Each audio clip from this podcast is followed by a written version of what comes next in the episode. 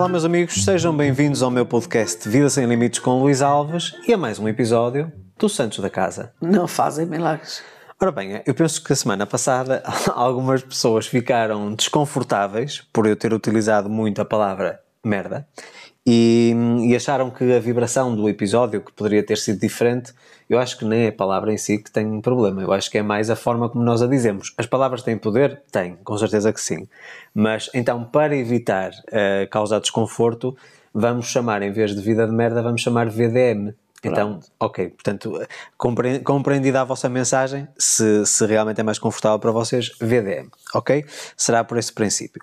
Então vamos agora à segunda parte, segunda parte desse episódio, porque é que as pessoas têm uma VDM, porque é que têm uma VDM e porque é que é tão importante nós nos focarmos nestes pontos, porque no fundo se nós não estivermos atentos, atentos a isto, um, e àquilo que no fundo é o nosso comportamento e àquilo que é a nossa postura, isto afeta diretamente a nossa qualidade de vida. Concordas? Concordo, plenamente. Vamos lá então dar continuidade. Décimo primeiro ponto. O décimo primeiro ponto, nós, na, na, no último episódio, o último ponto foi não faça planos. A pessoa não ter objetivos na vida, não é? Décimo primeiro ponto será não respeite o seu corpo. E eu vou-te dizer, José, hum, esta parte para mim é muito importante e tu sabes o porquê, não é? De, não teve a ver só necessariamente com a minha perda de peso, mas teve a ver também quando eu comecei a cuidar da minha alimentação. E tu sabes que hoje em dia, todos os dias, quase sem exceção, tudo aquilo que eu meto dentro da minha boca é com um propósito. É com um propósito quase medicinal. O açafrão que todos os dias eu como, o gengibre, os orégãos, tudo isso, a pimenta preta, tudo isso tem um, um objetivo terapêutico, ou de prevenção, ou de equilíbrio do meu corpo. E eu acho que, infelizmente, nos dias que correm, e ainda ontem estávamos a conversar sobre isso, sobre a facilidade dos Uber Eats e Globos e etc., de nós mandarmos vir comida para casa. Nós poderíamos, eventualmente, até encomendar um restaurante, digamos, tradicional, não é? De comida e vinha normal. uma comida caseira. Caseira, exatamente. Era isso que eu estava a dizer ontem. Eu acho é que a tendência das pessoas é mandar vir fast food, uma pizza, um hambúrguer, um cachorro, estás e, a perceber? E, e, e, a, e, a, comida chinesa, japonesa? O, o, sushi, o, sushi, Também. Em relação ao sushi, eu não, não Ai, eu não vou dizer nada porque eu sou, sou vidrado e, e, adoro sushi. Mas em relação ao fast food, nós sabemos, e hoje em dia até li um estudo hoje, que foi detectado que no McDonald's e no, KFC, no Burger King vestígios plásticos dentro dos alimentos.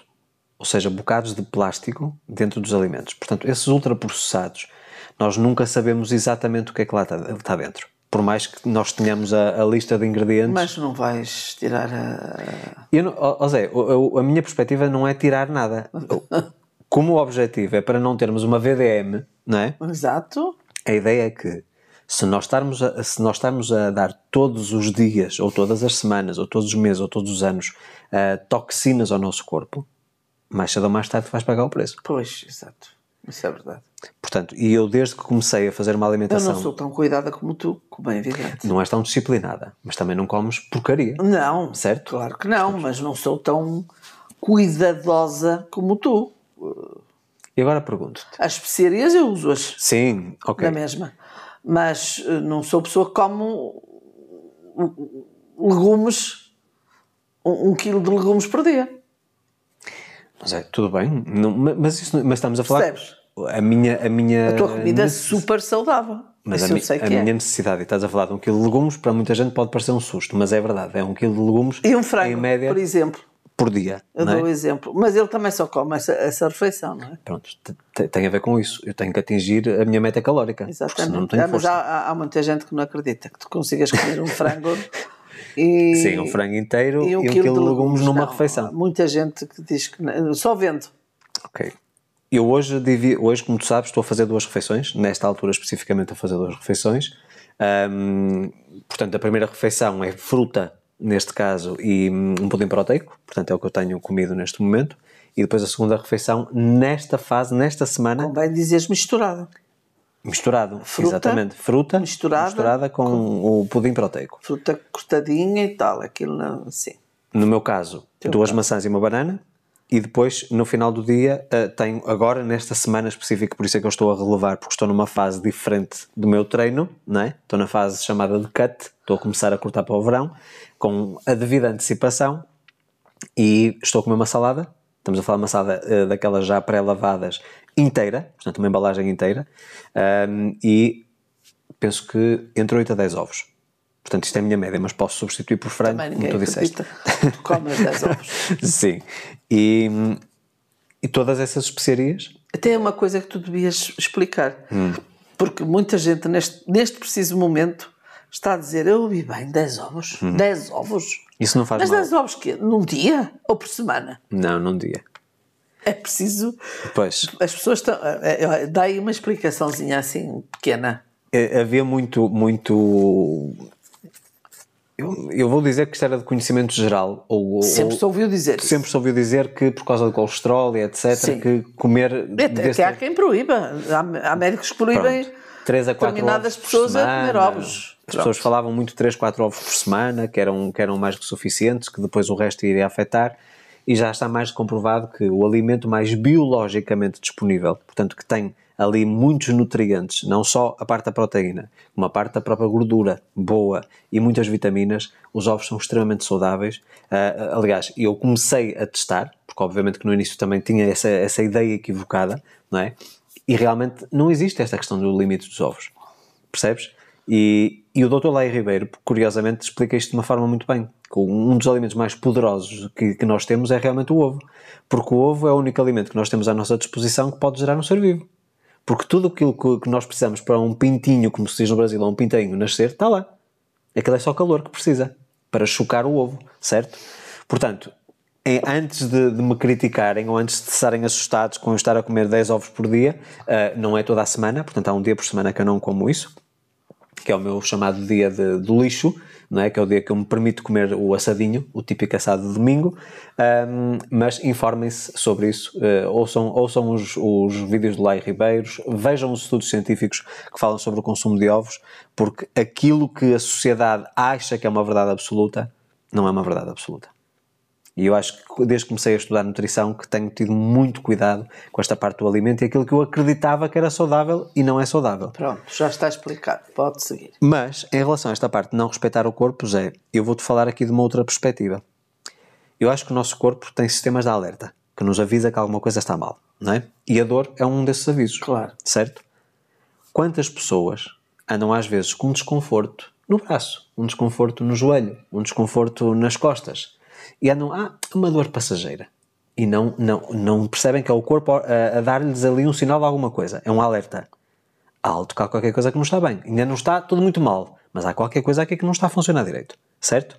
E as pessoas, por exemplo, não vão ao médico. E quando vão já é tarde demais. Entendes? Entendo. Portanto, quando eu digo não respeito o seu corpo, tem a ver com não respeitar os teus limites físicos. Por exemplo, eu agora na musculação, a quantidade de pessoas, graças a Deus que eu não, não sou uma pessoa de ginásio, ou seja, não, não sou de ir à academia, eu treino em casa.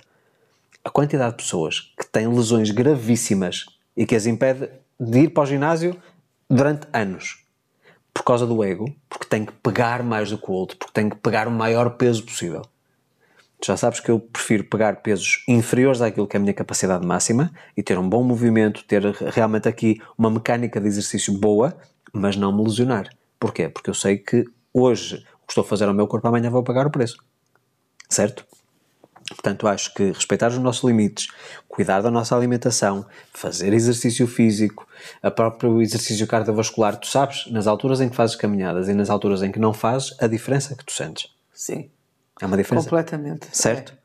E, e vamos falar até também da questão da obesidade, que, que falamos há dois episódios atrás.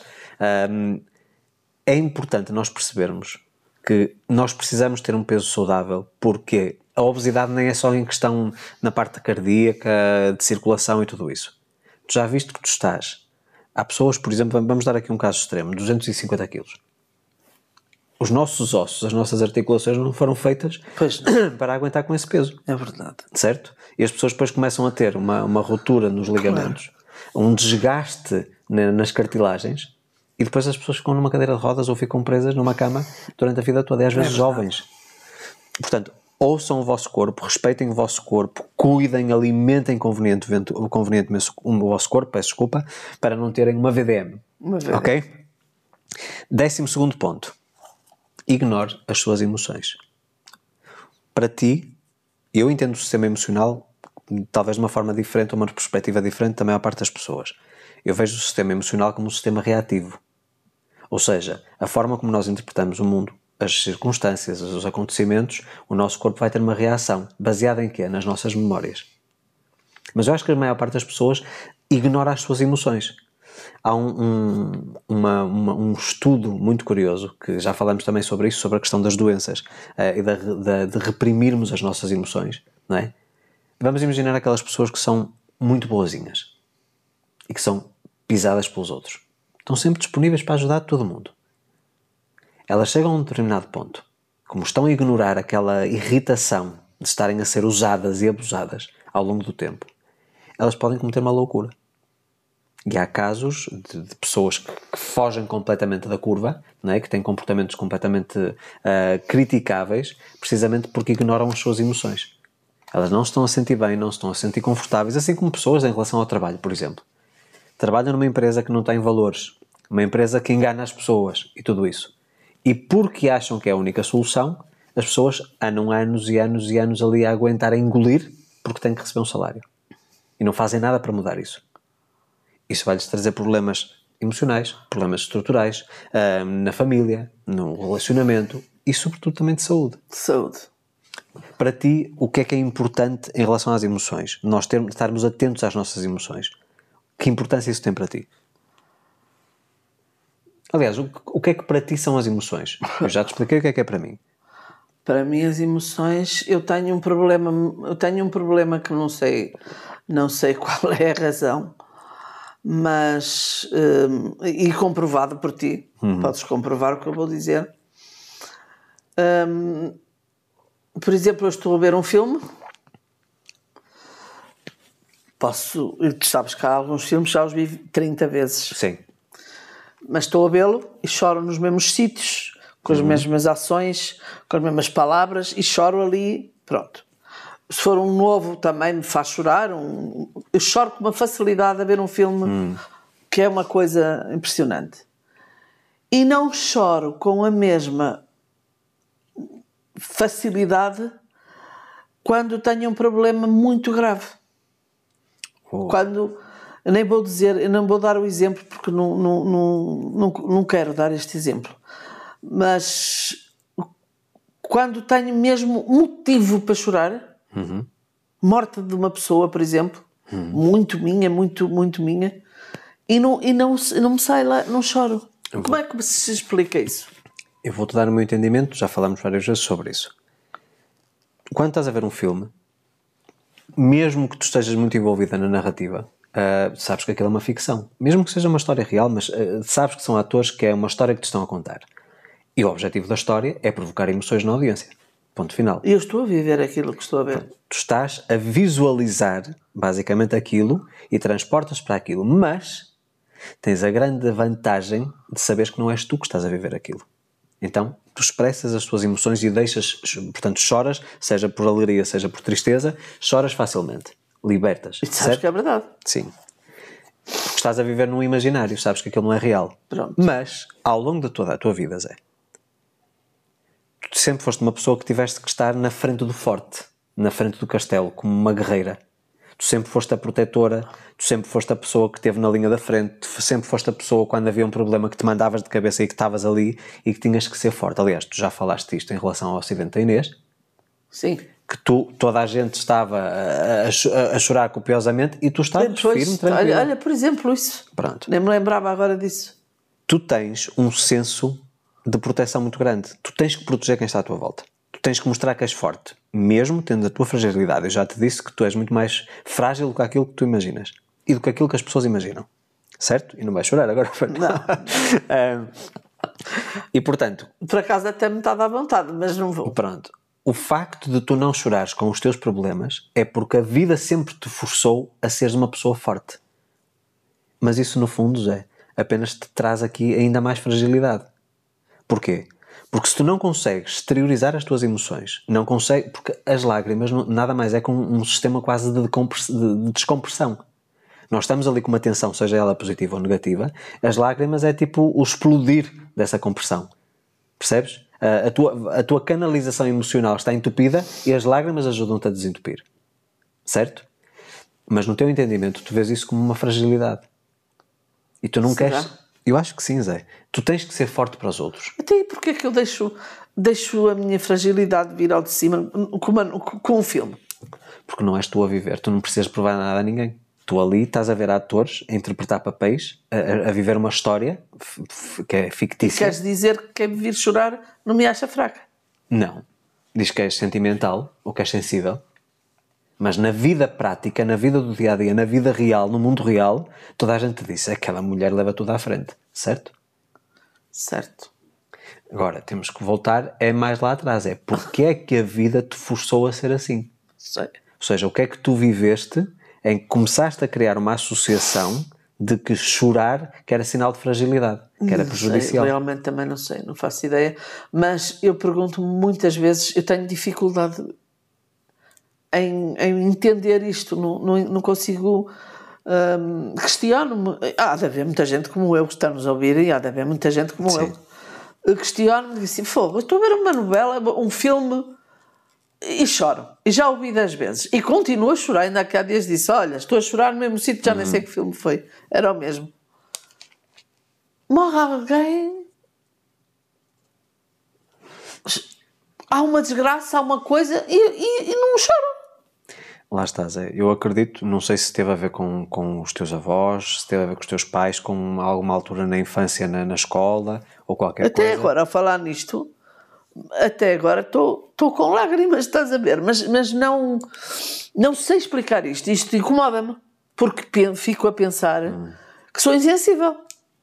Não és insensível. José, vamos por partes. Tu, quando me conheceste, eu era uma pessoa que chorava com facilidade. Sim. E hoje sou uma pessoa que não chora com facilidade. Quando choro, choro mesmo. Portanto, é, é aí é a descarga toda. Mas sou uma pessoa que hoje tenho muito mais controlo, precisamente porque, na altura que eu comecei a trabalhar nesta área, conhecendo histórias tão terríveis, porque foram histórias terríveis, especialmente no início de carreira, em que eu me envolvia demasiado naquilo, eu sabia que eu estava. Eu tinha que ser forte para o meu cliente. Eu não poderia deixar envolver, porque tu sabes que depois me perturbava o sono, andava sempre a falar naquele assunto, sim, sim, sim. era uma coisa muito desconfortável. Então eu tive que criar resistência emocional para, ainda que eu me sensibilize com aquele problema, eu tenho que estar equilibrado. E sei que, por exemplo, neste caso, o gerir as minhas emoções permite-me não ter que chegar a esse ponto de ruptura, que é a explosão das lágrimas. Eu nunca chego aí. Porquê? Porque eu faço a gestão emocional antes. Entendes? Portanto, foi aprendendo a lidar com as minhas emoções, compreendendo que, ok, no momento em que eu me entrego à emoção, choro. Certo? Só que quando choro, eu acho que tem, já é muito mais programado pelo meu sistema, que eu fui construindo ao longo do tempo. Porquê? Sabes aquelas pessoas que vão criando uma resistência porque levam tanta paulada da vida que depois chegam a um ponto que já nem sentem nada? Eu acho que lidei com tantos problemas ao longo dos anos, problemas gravíssimos, mais uma vez que me colocaram aqui os meus próprios problemas em perspectiva. Eu não tenho problemas comparado com, essa, com essas pessoas, com quem procura a minha ajuda. E precisamente por isso, uh, eu acho que criei esta resistência porque tenho que ser forte para o meu cliente. Percebes? Portanto, acho que foi algo que eu desenvolvi profissionalmente, o que não quer dizer que eu também não choro nos filmes etc. Precisamente porquê? Porque é uma história de ficção, eu consigo compreender e entrego-me à emoção. Entendes? Portanto, acho que é um bocadinho por aí. Mas eu acho que é muito importante nós estarmos atentos às nossas emoções e se nós ignorarmos as nossas emoções, nós estamos a, a, desperdiçar uma ótima oportunidade de nós termos aqui até sabedoria, Zé. Porque se o nosso, o nosso organismo, a nossa mente, vamos falar dessa forma, vai catalogando, vamos dizer assim, vai catalogando os momentos e aquilo que é certo, aquilo que é errado, aquilo que é bom, aquilo que é mau, através de uma emoção. Se é uma emoção positiva, quando tu revives uma situação no futuro, 10 anos ou 15 anos depois, revives aquela situação ao teres aquela emoção, aquele sentimento, tu vais logo a dizer assim: alto, há qualquer coisa aqui que eu tenho que estar atento. Porquê? Porque já viveste no passado. Por isso é que eu digo: o sistema emocional é um sistema reativo, reage à forma como tu estás a interpretar as coisas. Muitas vezes, porque é que tu dizes que, vamos imaginar, tens uma mesma situação e tens duas pessoas distintas. Para uma pessoa aquela situação é tranquila, para outra pessoa aquilo é um pânico, é um terror. As alturas, andar de avião, dentro de um elevador e tudo isso tem tudo a ver com as associações que nós fazemos. Então é importante nós estarmos atentos às emoções, porque elas nos dão um indicativo claro de algo que é positivo ou negativo para nós, mas também o que é que nós precisamos de trabalhar ou não. Entendes onde eu quero chegar? Eu acho que ignorar as emoções, dizer assim, ah, tipo, em, em relação a esta coisa do choro, por exemplo, ah, os homens não choram. Homem que é homem não chora. Oh, isso é, eu ouvi isso no meu tempo. No meu tempo em criança, assim, engole o choro, homem não chora. Nós temos que estar atentos às nossas emoções e saber expressar as nossas emoções, mas, sobretudo, ter inteligência emocional para saber o que fazer com elas. Mas ignorá-las, como ser. Mas não sei se alguma vez te vi chorar. Alguma vez me viste chorar? Sim. Acho já, que não. Já me viste várias vezes chorar. Já. já. Acho, eu não me lembro. Até em momentos íntimos. Mais enamorados. Não me lembro. Olha, a última vez que tive assim um choro que eu não me consegui controlar foi com a tua neta. Ah. Lembras-te? Um... Minha neta já te vi chorar várias vezes. Está bem, tens razão. Pronto, pronto, pronto. pronto. Um, e que realmente ela teve uma atitude uh, que me comoveu imenso, não é? Uh, e acho que até foi cantar. Que ela estava a cantar uma música. Para mim. Não foi? Eu já não me lembro, mas sei que estava, estava toda virada, estava toda melosa contigo. Eh, porque ela é assim também, mas pronto, já não sei o que é que foi. Sei, sei que realmente eu não me consegui conter. Lá está, pela pureza também das emoções de uma criança, percebes? Porque não, mas não... eu agora estou-me a lembrar, com ela já te vi as lágrimas várias vezes. Pronto. Depois, décimo terceiro, portanto, ponto, ponto importante, se quer ter uma VDM, ignora as suas emoções. Se não quer ter uma VDM, não ignora as suas emoções. É muito importante a parte emocional. Uh, eu até vos dou uma sugestão, se quiserem. Olha, eu uh, também posso dar outra. A minha. Ora, diz. A minha, a minha sugestão. Qual é? A, a, a minha que eu ia falar nisso até. A minha parte emocional, portanto, nós estamos a falar de coisas que nos incomodam. Sim. Não é? Sim. E que mexem com o nosso sistema psíquico, psicológico, às vezes é físico. Uhum. Não é? Eu, quando tenho uma situação que fico, uh, que me incomoda, pronto, basta dizer isso, que me incomoda muito, eu normalmente procuro um sítio qualquer para falar sozinha, alto. Portanto, eu digo tudo o que quero, me apetece, eu falo, respondo pela pessoa e volto a falar e volto a responder. Já várias vezes me pregaste Sim. sustos na Sim, cozinha. Eu, eu, aliás, eu às vezes eh, estou a descer do, do escritório e, e pergunto: estavas a falar com quem? Exatamente, mas tu sabes, já sabes como sim, é, sim. não é? E fico fininha. Ficas aliviada. Fico, fico ótima mesmo. Mas queres que eu te dê uma, uma, uma notícia? Um conselho? Uma não, notícia? uma notícia. Tu não estás a falar sozinha? Então estou a falar. Então estou. Não, tu estás a falar contigo mesmo. Ah, pois, pois estou. Pois estou certo? a falar comigo mesmo. Portanto, isso é uma maneira de tu processares a informação que, te, que está a passar no teu cérebro, mas exterior. Entendes? Zé, eu já te disse isto várias vezes. Mesmo eu, quando estou a fazer visualização, o tal daydreaming, portanto, sonhar acordado, eu muitas vezes, e tu já me ouviste fazer, fazer isto várias vezes, quando eu estou a treinar, por exemplo, para, vamos imaginar, em 2019, quando eu estava a treinar para as palestras, eu estava, a, a, a portanto, a, interagir como se tivesse a audiência à minha frente. Ah, achei isso. Olha, então deixe-me explicar-lhe. Eu não sabia se a pessoa alguma vez me ia perguntar, só alguém me ia perguntar aquilo. Mas eu criava esse canal de comunicação como uma visualização ativa, estás a perceber? Mas isto é a forma tu, que tu encontraste de gerir e de processar é a informação. Resulta Exato. comigo. Eu vou dar um exemplo. Esta semana tive esse. esse...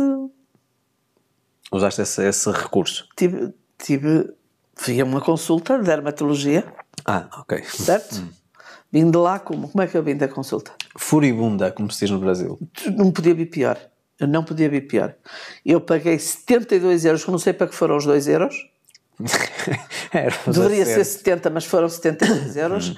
A mulher olhou para mim, eh, uma rosácea, isso não é nada. Ah, não, não vejo de quê. Mas doutora, mas deve ser que está, está localizado. A mulher não me soube dizer absolutamente nada. Eu demorei na consulta no máximo, e porque fui eu que falei, 10 minutos. Hum. E eu já tinha pago a consulta antes, porque eu não sei se a pagaria. Eu juro-te que eu não sei se apagaria. Bem, eu vim tão furibunda, tão furibunda, tão furibunda, que eu cheguei Furibunda. a casa. Furibunda. Que eu cheguei a casa, eu vinha Vinhas, sim. a arder. sim. Pronto. E, claro, quem é que ia pagar? Ai, eu não ia de certeza. É, eras tu, que te- só pela Não, comida já, ouvias já, aqui. já não, já, não, já não aceito esse Mas, papel. ó, Luís, mas passei imenso tempo a falar nisso e aos berros. Fala sozinho à vontade, estás à vontade. E o que é que eu fiz? Meti-me no carro, fui dar uma volta. Falei, falei, falei, berrei, berrei, berrei, berrei. Pronto, passou. Cheguei a casa. Olha, até hoje já nunca mais me lembrei da mulher. Olha, em relação a esta coisa das emoções, o exemplo que acabaste de dar. Nós, por exemplo, quando sentimos eh, emoções negativas, frustração, irritação, raiva, é tendência, e já que isto é um programa para casais, ou, ou que tem como base eh, um casal, o grande equívoco que as pessoas cometem é de descarregar nas pessoas No que são mais próximas Eu e que mais amam É. as suas frustrações. Isto é verdade. Ó, Luís, não mas- corram, não mas cometam é a esse erro. mais. Eu, eu, eu faço isso às vezes. Eu sei que eu, às vezes, eu quando estou incomodada, às vezes descarrego em ti. Uh, Tenta- respondo tanto, Ah, falo alto, tentas que às vezes a Maria Clara diz: Ó ó, vó, não fales assim com o Lu. Hum. Portanto, até ela nota, não é? Para eu falar num tom mais alto. Mas não é Mas é, sabes porque é que tu fazes isso? Mas todos os casais têm isto.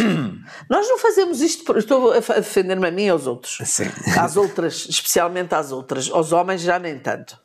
Mas às outras mulheres. Nós fazemos Aliás, isto por mal. Mas até te digo, quem tem como tendência a descarregar mais no outro é o homem e a mulher, historicamente falando. Não é mulher ou homem. O homem vem com as frustrações e, aliás, até passamos, podemos falar de casos de violência, Sim. certo? Portanto, Tá bem. historicamente é o homem Estou que a tem falar essa do nosso caso, não estou a falar Exatamente. dos outros. Ah, do nosso caso, quem fala mais alto e, e é mais espalhafatosa sou Hum. eu, pronto. E, e quando tenho um problema que me incomoda muito, exteriorizo. Nu- Sim. Nunca, tu já não és assim.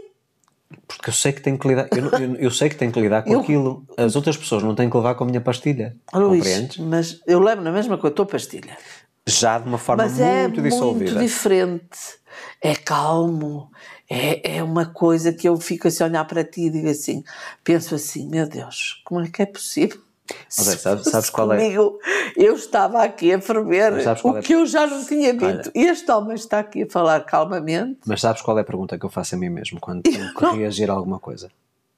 Vale a pena eu estar a, a encrespar? Vale a pena eu estar a, a desalinhar-me por completo por causa disto? Vai mudar alguma coisa? Mas tu não. tens tempo a pensar nisso. Eu É não tenho Zé, tempo Zé, pensar tens, nisso. Tens, tens é que treinar, Zé. Eu não era assim, tu sabes? Eu não era assim. Eu treinei e fu- fui-me moldando conforme aquilo que para mim significa viver uma vida equilibrada. Ter sanidade mental, viver equilibrado emocionalmente e espiritualmente. Certo? Portanto, isto é uma coisa que qualquer pessoa pode fazer. Pois. Não, não me venham dizer que não conseguem, percebes?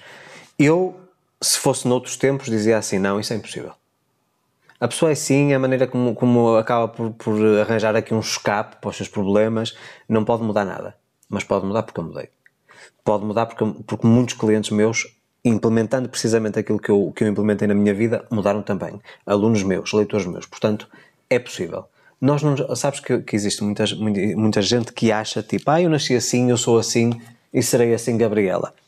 Não.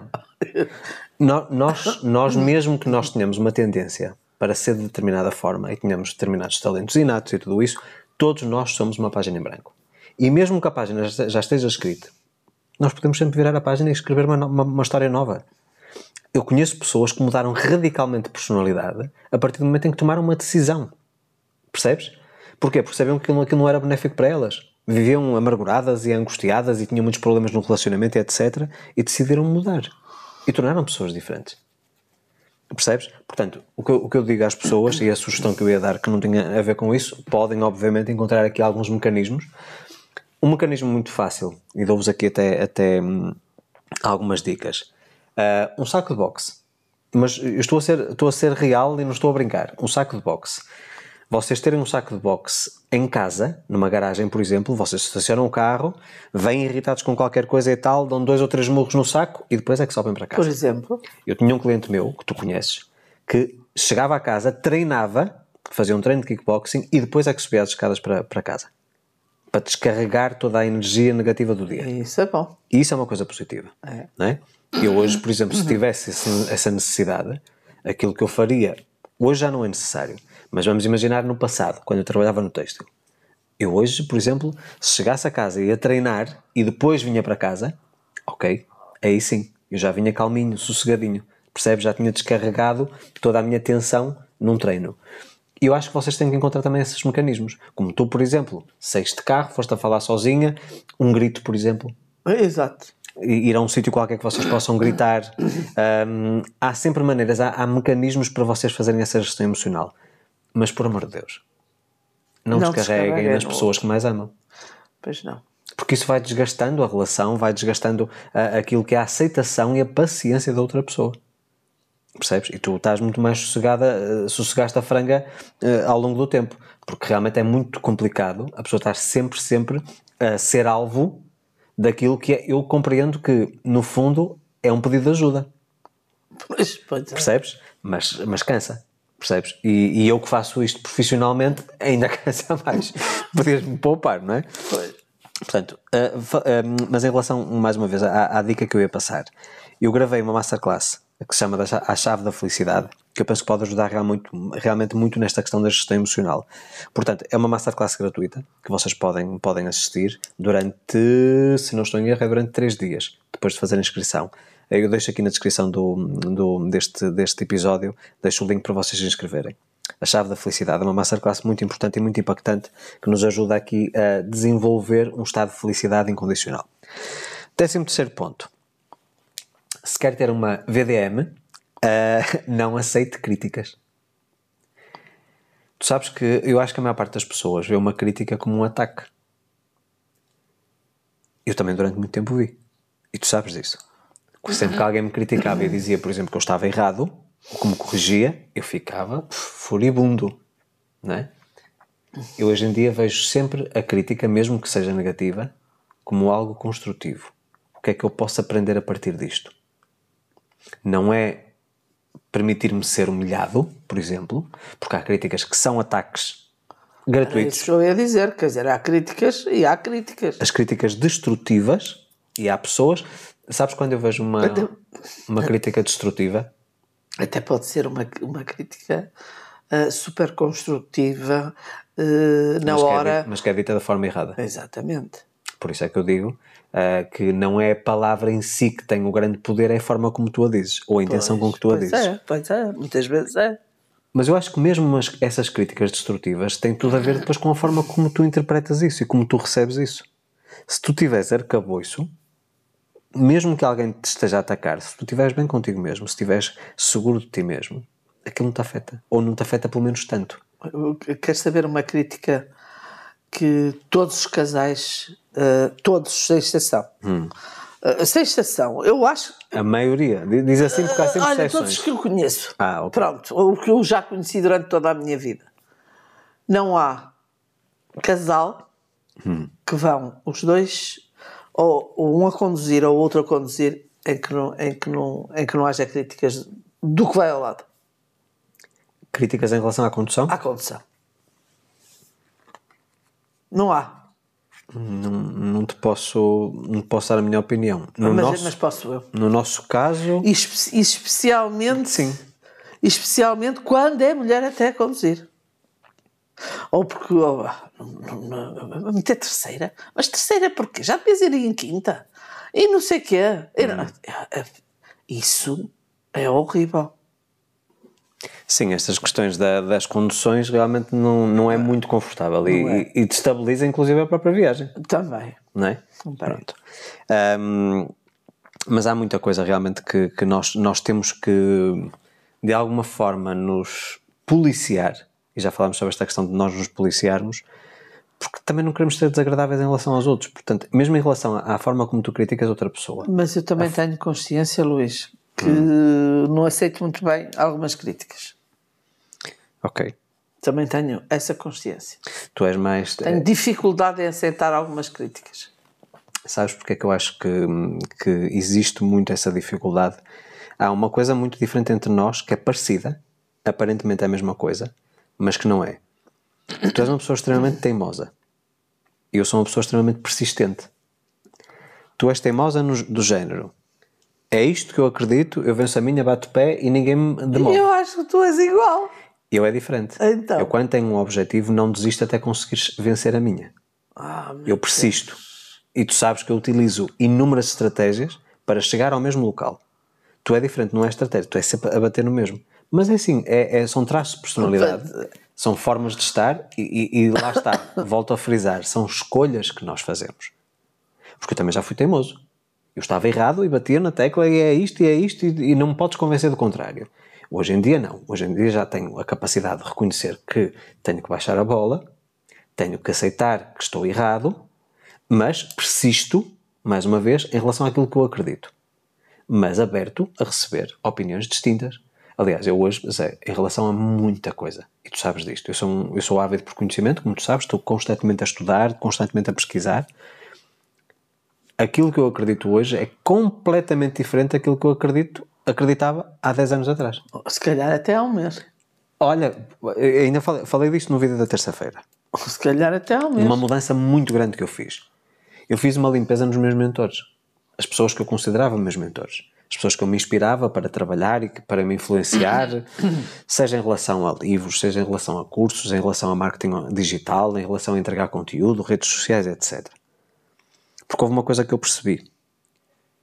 Eu estava, no- eu estou num ponto, portanto, as minhas circunstâncias atuais na minha vida são tão distantes das circunstâncias da vida dessas pessoas que mesmo que eu ponha em prática aquilo que elas informam e que, que dão como sugestão, não se aplica a mim porque não é a minha realidade. Eu dei ah, um, o exemplo do Warren Buffett, que é o- um dos homens mais ricos do mundo e o maior investidor do mundo. Se neste momento Warren Buffett dissesse é para comprar ações da Apple, eu estou a gastar não sei quantos milhões em ações da Apple. Ok. Alguém que está a iniciar nos investimentos vai dizer assim: opá, o maior investidor do mundo está a dizer para comprar Apple, eu vou pegar o meu dinheiro todo e investir na Apple. Só que o que, o que as pessoas esquecem é que esse investidor pode investir 100 milhões na Apple, perder tudo porque ele tem margem de manobra para poder fazer, cometer esse erro. Ou seja, para correr esse risco. Enquanto alguém que está com o seu dinheiro que poupou durante anos a investir na Apple pode perder tudo numa, num espaço de um mês. Entendes? Portanto, eu não posso pôr na minha vida, na minha realidade, em prática, coisas que pessoas que estão num patamar completamente diferente do meu que estão a fazer. E eu estava a fazer isso. E sentia-me imensamente frustrado. Aliás, tu sabes que muitas das coisas que eu tentei implementar o ano passado que não estavam a fluir da forma como eu achava que elas iam fluir, até eu ter tido esse insight. Cheguei ao fim do ano e disse assim: Espera lá, vamos imaginar, essa pessoa já está num patamar de centenas de milhões em termos de volume de negócios. Eu não estou nesse patamar. Então aquilo que ela pode ou não fazer neste momento é diferente daquilo que eu posso ou não fazer neste momento.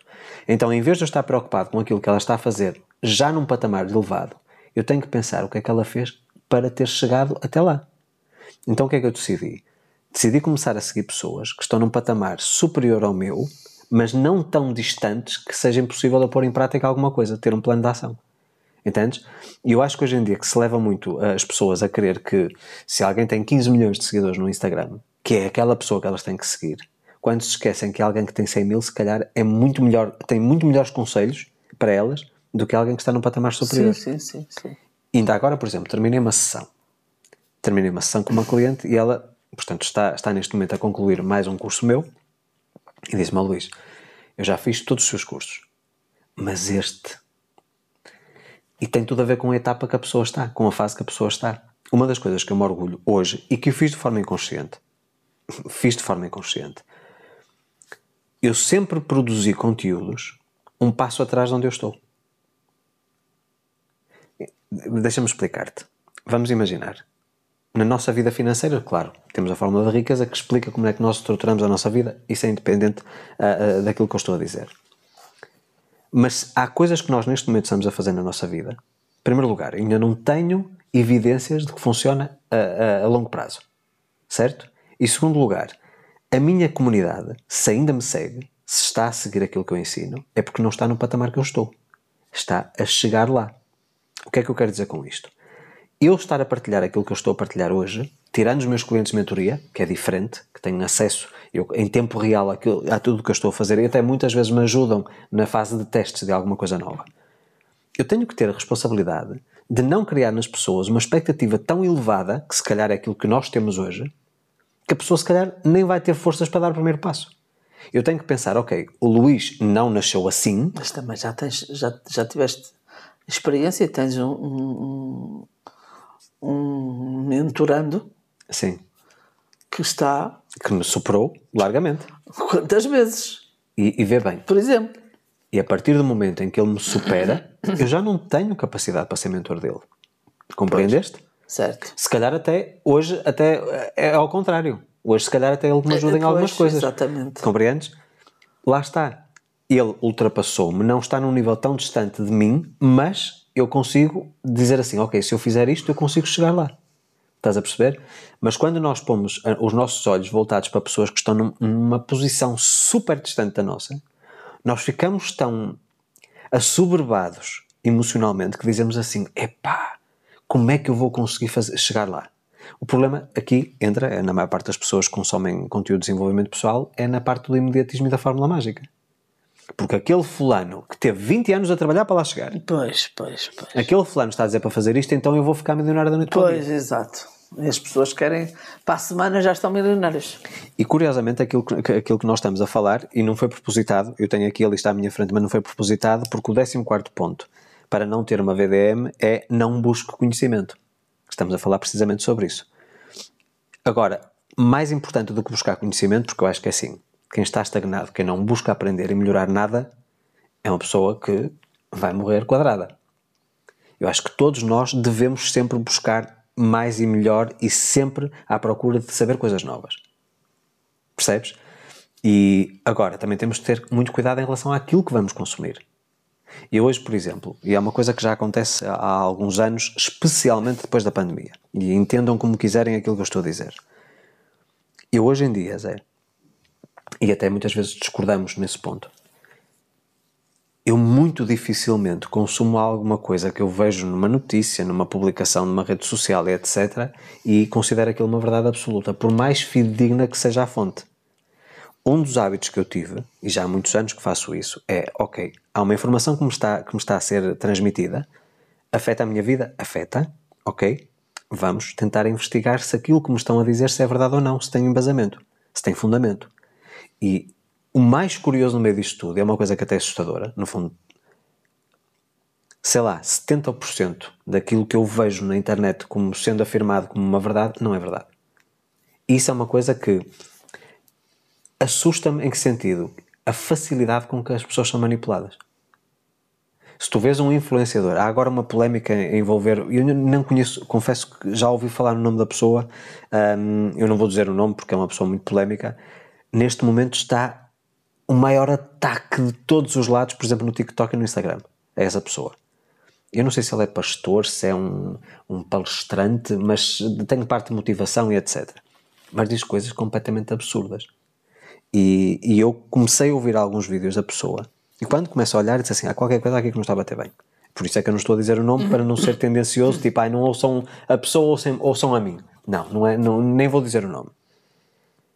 Eu começo a ouvir aquelas, aquelas coisas que a pessoa está a dizer num palco, com audiências grandes, mil e tal pessoas. E digo assim, como é que algum ser humano consegue acreditar nesta narrativa? São coisas tão esdrúxulas, tão estapafúrdias, como nós dizemos aqui.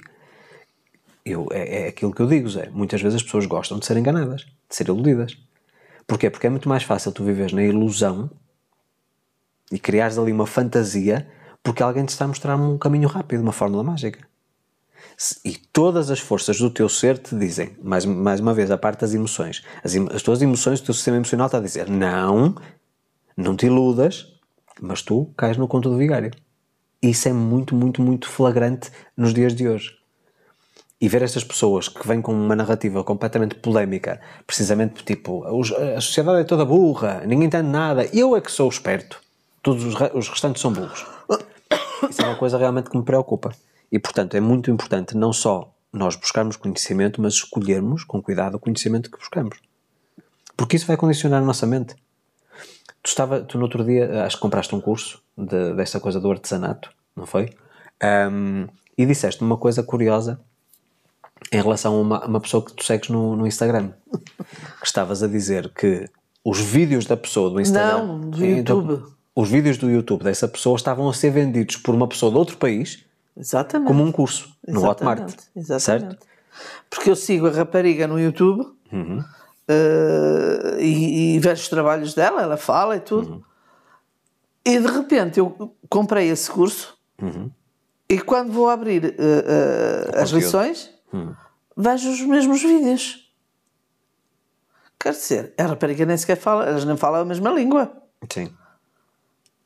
Explicação para isto. Plágio e apropriação do direito da propriedade intelectual. O mal, o mal do YouTube. hum, hoje em dia acho que já existe uma- um mecanismo para nós criadores para, para nos salvaguardarmos.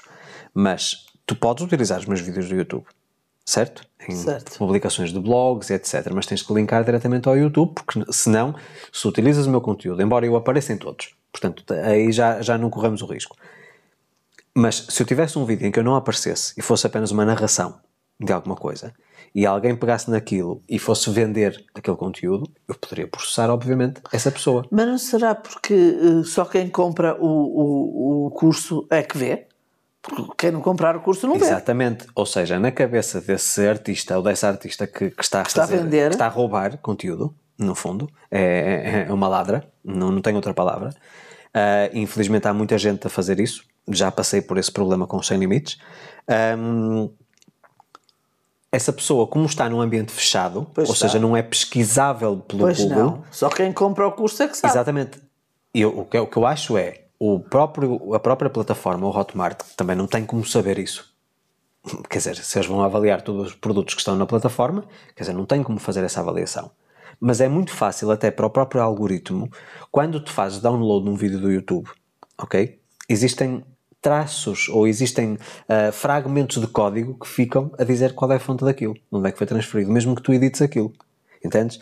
Portanto, é assim, isto depois obviamente tem a ver com codificação, não sei como é que as plataformas funcionam, mas é, mas é, é realmente muito, muito grave que hoje em dia alguém que trabalhe, por exemplo, a fazer vídeos no YouTube e vai outra pessoa lucrar com o Pois, trabalho, de- eu o achei- trabalho árduo de outra pessoa. Eu achei isso. Portanto, mesmo esse conhecimento, qual é a legitimidade que essa pessoa que te vendeu o curso tem para dizer que é instrutora de artesanato ou de carteiras ou o que for, quando no fundo ela apenas pegou em vídeos de outras pessoas, portanto, apropriação de propriedade intelectual de outra pessoa, não é? e está a monetizar aquilo. Eu acho que, em primeiro lugar, tem, tem a ver também com a nossa consciência social, de denunciar isso, Tem a ver, tem. Certo? Nós precisamos denunciar isso e mesmo em relação às Não, mas eu, plataformas. denuncio, eu, eu, mandei logo um, e-mail e uma mensagem à moça do YouTube. À criadora. Claro. Sim, mas mesmo no próprio Hotmart, Mas na eu não sei plataforma, se, se a rapariga ainda é viva, porque ela já não dá sinais no YouTube e no Instagram desde 2020 ou o quê? então se calhar foi oportunismo. Não Aquela sei. coisa da oportunidade e do oportunismo que eu já É, falei. Ela nem me respondeu nem nada, não sei. Eu acho que a rapariga já nem existe ou nem está nisso. Mas, mas seja como for, existem aqui leis dos descendentes e das pessoas de família, portanto, que no fundo. É, Mas não sabem, Luís, não sabem. Pois, a questão é essa. Mas, mas isso também é uma questão muito criticável. Eu acho que hoje em dia eh, já não se está a olhar mei- a meios para atingir os fins, mas já estamos aqui a fugir de tópico, não vamos. Não, vamos- não vale a pena. Portanto, busquem conhecimento. De preferência, conhecimento eh, de fonte fidedigna. Ahm, tenha muita atenção também ao tipo de histórias que vocês ou- ouvem. Eu já falei sobre isto no episódio anterior. Muito cuidado com ah, as histórias mirabolantes que vocês ouvem das pessoas que em pouquíssimo tempo que ficaram milionárias. Há qualquer coisa sempre de estranho muito, muito por trás. E isso aprendi à força, porque eu também me iludi muito no início. Ahm, e hoje em dia sei que não é assim. Vejo todas as pessoas que, têm que estão consolidadas no mercado, pessoas com muitos anos de trabalho. Muitos anos. Sempre mais de 15, 20 anos de trabalho.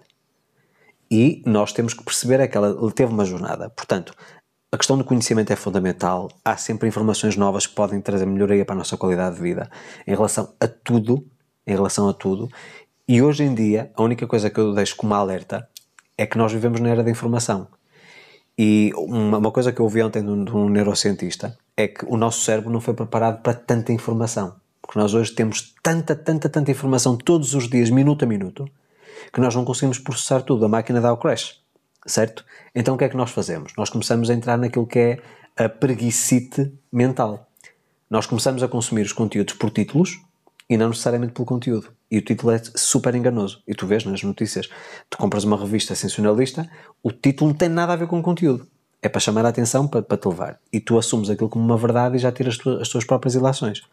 Portanto, aquilo que eu digo é, não consumam em demasia, estudem sobre aquilo que vos interessa, aquilo que vos traz benefício, mas não queiram saber tudo sobre todas as coisas porque isso é impossível. Não existe. Isso não existe. Portanto, façam uma triagem de tudo aquilo que vocês consomem, que é importantíssimo. Décimo quinto ponto. Para não ter uma VDM. Não aprenda com os seus erros. E, e entra muito naquela questão entre a teimosia e a persistência que estávamos a falar. O teimoso é aquele que continua a cometer o mesmo erro, a ter o mesmo resultado, muitas vezes um resultado nocivo, e continua sempre a bater na mesma tecla. Isso para mim é uma VDM. Certo? O persistente é aquele que, na eventualidade da coisa não funcionar, tem a capacidade para mudar a estratégia e continua com o seu objetivo, mas muda. E eu acredito que não aprendermos com os nossos erros é por insanidade. O que é que tu achas que, que. Eu não sei se já tiveste essa experiência. O que eu acho é que quando erro e sei que erro, não volto lá. Mas isso também é uma escolha, porque podes voltar se quiseres. Mas não volto. Se errei, não deu certo, não volto. Mas tu não conheces muitas pessoas que continuam constantemente a Portanto, cometer o eu- mesmo também erro. é uma aprendizagem. Exatamente, lá está, é o que eu te estou a dizer. Não é? Não aprenda com os seus erros. Tu estás a dizer que estás a aprender com os teus Exatamente, eu vou, erro. Eu estava certo e, e tenho, tenho e, e erro, às vezes erro. Estou certa que aquilo não, vai estar certinho e tal. Chego lá, não dá nada. Já não volto a fazer erro. Tentas de uma outra forma. Claro. Tá, Estou errado, errei. Ok, não é, não é erraste, é tentaste. E essa tentativa não deu certo. Exatamente, não deu certo. Também é uma coisa aqui importantíssima em relação aos erros. Há muita gente que não faz muita coisa com medo de errar. Entendam uma coisa: Ah, também. quem não erra é porque não tenta. E se não tenta, não vai, não vai mudar nada na vida. Não vai chegar a lado nenhum. Só quem avança, quem faz alguma coisa, é que erra. Entendeste? Portanto, isso é uma coisa importantíssima. Mas, mas há muitas pessoas que nós sabemos que estão anos e anos e anos sempre, sempre a cometer o mesmo erro. E não mudam, Zé. E, mais uma vez, aquela coisa que tínhamos falado até. Cada um tem a, vida, que merece. Portanto, se eu sei que estou a cometer um erro, que é uma coisa que me traz mal-estar, desconforto, infelicidade, miséria, e continuo constantemente a fazer a mesma coisa, podemos falar isto Olha, em relação. eu até te vou dizer qual foi o maior. Pergunta-me qual foi o maior erro da minha vida. Ó Zé, qual foi o maior erro da tua vida? Foi eu convencer-me que ia mudar uma pessoa. Tu só tens poder para mudar uma pessoa. És tu. A ti mesmo. Não, mas eu convenci-me que, que havia uma pessoa que tinha um comportamento ah, incorreto, e, mas eu ia mudá-la. Completamente, mudá-la em tudo. Esse foi o maior, maior erro da minha vida. Pois. O que, qual foi o preço? Nós não conseguimos mudar ninguém. Qual agora pergunto, qual foi o preço que tu pagaste por esse erro que tu cometeste, de achares que, poder- que podias mudar a pessoa? Qual foi que é? O preço que pagaste? Além de, obviamente, teres perdido muito tempo, se calhar. o preço que paguei. Nem te sei dizer o preço, o preço que paguei. Frustração, Não, acho que não é por aí. ilusão, Ah, o, o preço foi que eu. O preço foi que eu me deixei iludir. Ahm, portanto, ainda não consegui, mas vou conseguir. Ainda não consegui, mas vou conseguir. Ai, mas pa- passam anos, passam um ano, passam dois, É passam dez. Ai, mas eu ainda vou conseguir. Isso é teimosia, Zé. Isso não é persistência. Pronto, e não consegui. Portanto, eu não tendo conseguido, lá, lá se foi, não é? Lá, exatamente. Ora bem, vamos ao próximo ponto, que é o 16. Ahm, se você quer ter uma VDM, seja conflituoso. Eu acho que há pessoas, desculpem o- o- a expressão que eu vou utilizar, mas há pessoas que têm um orgasmo sempre que conseguem mexer com outra pessoa negativamente. Sempre que conseguem destabilizar outra pessoa. Eu acho que isso é quase um fetiche. O que é que tu achas sobre isso? Eh, O que é que eu acho? Eu acho que ah, havia uma pessoa muito, muito próxima de mim que me fazia exatamente isso. Uma pessoa muito próxima Muito de ti. próxima de mim, que nos telefonemas ou, ou pessoalmente ou o que fosse, ah, ah, só para, para me chatear. Só para me chatear. E tu achas que isso. Era... Eu, eu já sei de quem é que tu estás a falar Exatamente. e já sei onde é que tu queres chegar e sei o porquê disso. Pronto, ok. Ok. Ah, mas tu achas que. Eu acho que ela fazia isso para me chatear. Só.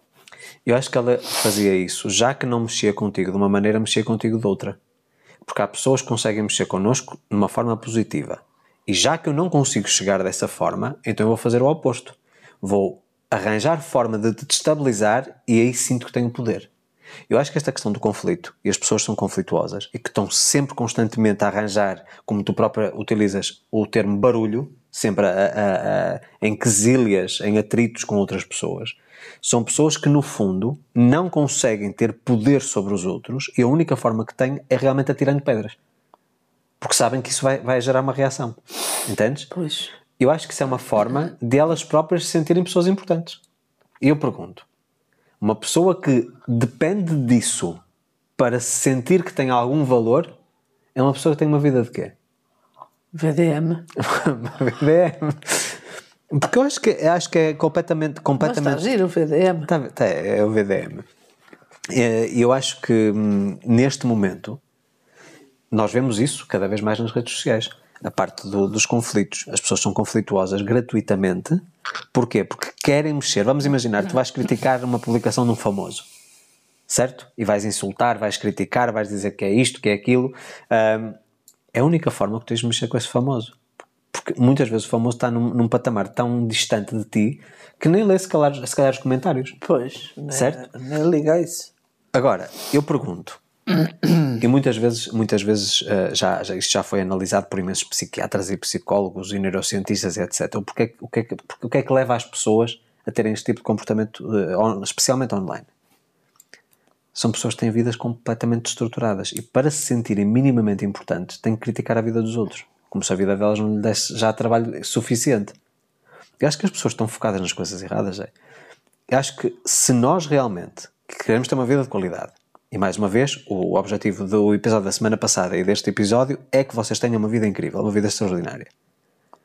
Vocês estarem toda a vida a perder o vosso tempo a gerar conflitos com outras pessoas, E agora vai, vai surgir Isso, um conflito novo entre os casais. qual é o conflito novo entre os As casais? eleições. A política. Política. E porquê que isso é um conflito? É um conflito porque.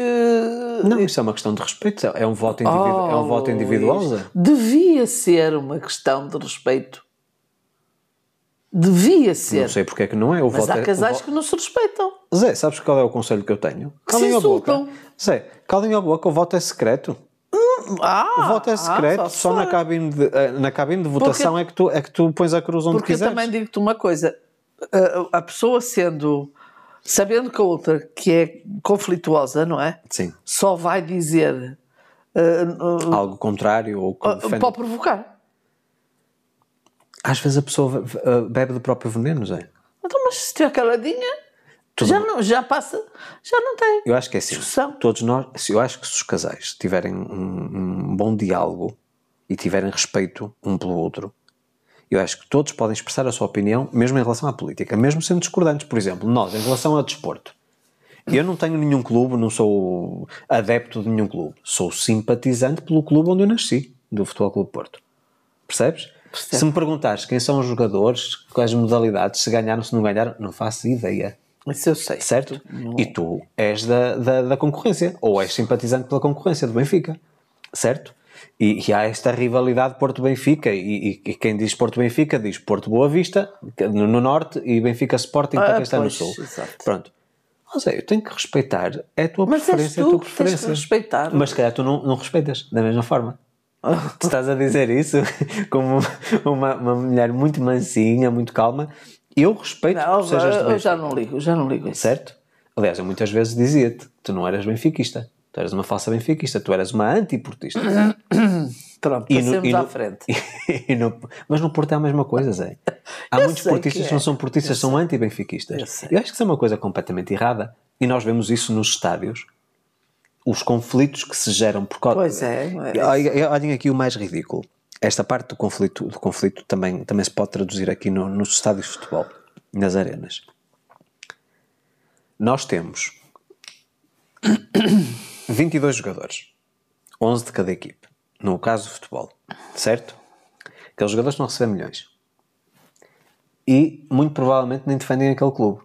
Porque na, na, na temporada seguinte vão para outro clube, quem lhes pagar mais e que for melhor para a carreira deles, e não estão ali ah, minimamente preocupados. E os adeptos é que entram em conflito por uma coisa que os próprios jogadores se calhar nem entram. O quão ridículo isto é. Eu com- compreendo que isto seja um, um ideal, eh, as pessoas sejam fervorosas em relação ao clube da sua estimação ou da sua preferência, tudo isso. Mas eu pergunto: as duas partes têm o mesmo direito, querem as duas partes ganhar. Quando tu perdes, perdes, quando tu ganhas, ganhas. A vida é assim, tu não vais ganhar sempre, Zé. Pois, lógico. Entendes? Eu acho que existe muito o equívoco de que a vida é para, ser- é para sermos sempre vencedores. Nós vamos perder muitas vezes. Eu já perdi muitas vezes, tu já perdeste muitas vezes, vocês já perderam muitas vezes. Faz parte da jornada, faz parte do processo. Não é só vitórias. Tu dizes assim, eu- eu- isso é uma coisa que se costuma utilizar muito ne- nesta, nesta linguagem do desenvolvimento pessoal, que é, ah, ele, por exemplo, Thomas Edison.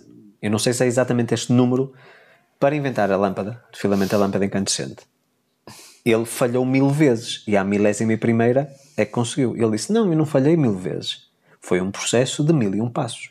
Eu não sei se é exatamente este número, portanto não vos quero induzir em erro. E, e nem sei se isto é verdade ou mentira, porque isto na internet depois muda-se ao longo dos anos as histórias, não, não é na- nada é 100% real.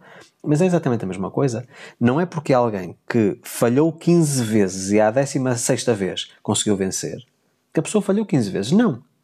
Ela teve a oportunidade de aprender 15 processos que não davam certo até encontrar o que deu certo. Certo? Portanto, eu acho que muitas das pessoas são conflituosas precisamente porque não têm este conhecimento, não têm esta perspectiva em relação às coisas. E, mais uma vez, fala-se muito, toda a gente, isto é, tudo muita hipocrisia. Toda a gente diz, ah, é paz no mundo. Perguntas à Miss Universo, ah, o que é que quer? Ah, é paz no mundo. Exato. certo? Se nós sabemos que a paz é uma coisa boa para todos, nós, no nosso lar, no nosso trabalho, na nossa convivência social, sermos pessoas conflituosas, nós estamos a, a- a semear o quê? Guerra.